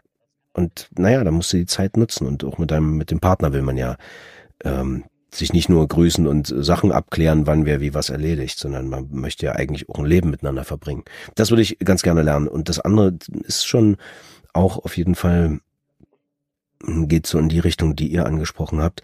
Ich glaube, ich würde mir wünschen, dass die Leute oder dass wir alle ähm, eine Erzählung finden, eine positive Erzählung in die Zukunft. Was, was mir hier so fehlt, ist, gerade in Deutschland, wir glauben gerade an oder wir, wir haben keine, keine Richtung, in die wir wollen. Und dann fängt das eben an zu wackeln. Und es gibt, glaube ich, ein paar Länder, da ist das anders oder ein paar Gesellschaften, die erzählen sich gerade nach vorn und dann machen, gehen sie auch in die Richtung. Ob das jetzt gut ist oder nicht, ist dahingestellt, aber ich glaube, dass es sich besser anfühlt, wenn man das Gefühl hat, da kommt was, da kommt was auf uns zu, was positiv ist. Und da wollen wir hin. Und wenn ich das nicht habe, dann verharre ich so und dann kommt meist auch nicht mehr raus. Und das würde ja. ich gerne, dass sich das ändert. Das finde ich schön, ja. Ich sage das immer so oft, ein schönes Schlusswort gibt's nicht, aber sehr gelogen. Nein, Gildoran hat gesagt, ihr seid das beste Publikum. Und da hat er gesagt, bisher habe ich immer gelogen, heute sage ich die Wahrheit. fand, ich dann, fand ich dann auch nicht so schlecht. Großartig. Vielen lieben Dank. Ich wünsche euch allen frohe Weihnachten, ob jetzt in der Scheune auf Palma, im Stall in Brandenburg oder wo auch immer. Danke für eure Zeit und ich finde das, was ihr am Ende gesagt habt, da gibt's gar nicht mehr so schrecklich viel zu, zu sagen, außer drei Ausrufezeichen und das achtmal zu unterstreichen. Euch und allen schöne Weihnachten. Ja, habt ganz ja. lieben Dank. Ich fand's, äh, ich dachte, dass, äh, dass ich gar nicht so lange durchhalte, aber es war so interessant, ich konnte gar nicht weggehen. Also vielen Dank an euch. Und Andreas, ich freue mich, wenn wir uns nächstes Jahr sehen. Ja, unbedingt irgendwie frohes Fest an alle und ähm, dass es wahr wird, was Uwe eben gesagt hat, dass wir eine Erzählung für uns finden. Wir müssen einfach damit starten. Es hat mir eine totale Freude bereitet, mit euch hier zu plaudern. War so schön. Ja, und äh, vielleicht zur Buchmesse in Leipzig oder so. Ich weiß nicht, ob du da hochkommst äh, von Mallorca oder äh, auf irgendeinem anderen vielleicht Festival oder so. Oder oder ich komme endlich nach Mallorca. Das wäre. Ja, also jeder, der auf Mallorca bitte melden. Ja, wir werden uns ja. verlinken. Auf jeden Fall. Ich erwarte euch hier. Und äh, Buchmessen Leipzig war ich bisher noch nicht. Vielleicht ja nächstes Jahr. Frankfurt sonst immer und natürlich dann die Kriminale. Die also Leipzig ist, kann ich empfehlen, ist ein, ist ein Genuss, weil es da so viel ähm, drumherum gibt gibt. Und ähm, Frankfurt ist wirklich natürlich zum Absprache halten. Äh, intern ist das ganz gut, aber ähm, wenn man den Kunstgenuss drumherum haben will, dass eine ganze Stadt halt überall Lesungen anbietet und Veranstaltungen sind und dass die verrückten Manga-Fans, äh, die die Cosplayer da sind, ähm, dann ist Leipzig echt ein Schatz, ich bin neu verliebt. Was? Drüben. Das ist er. Aber das ist ein Auto. Ja, eben. Mit ihm habe ich alles richtig gemacht. Wunschauto einfach kaufen, verkaufen oder leasen. Bei Autoscout24. Alles richtig gemacht. Wie baut man eine harmonische Beziehung zu seinem Hund auf? Puh, gar nicht so leicht. Und deshalb frage ich nach, wie es anderen Hundeeltern gelingt, beziehungsweise wie die daran arbeiten. Bei Iswas Dog reden wir dann drüber. Alle 14 Tage neu mit mir, Malte Asmus und unserer Expertin für eine harmonische Mensch-Hund-Beziehung, Melanie Lippisch. Iswas Dog mit Malte Asmus. Überall, wo es Podcasts gibt. Toll. Also irgend, lass uns nächstes Jahr ein, anpeilen. Ja, das ist doch mal wieder ein guter Vorsatz. ja. Elke, dir auch alles Gute. Ja, ich äh, danke euch allen. Äh, es war ungeheuer spannend und auch äh, wieder sehr inspirierend und äh, ich freue mich dann, den einen oder anderen auch äh, in der Tat von Angesicht zu Angesicht zu sehen. Und tschüss.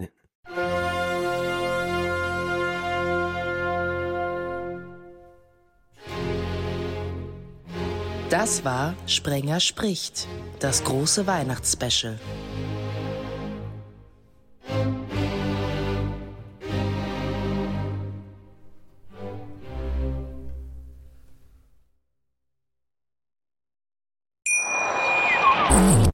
Schatz, ich bin neu verliebt. Was?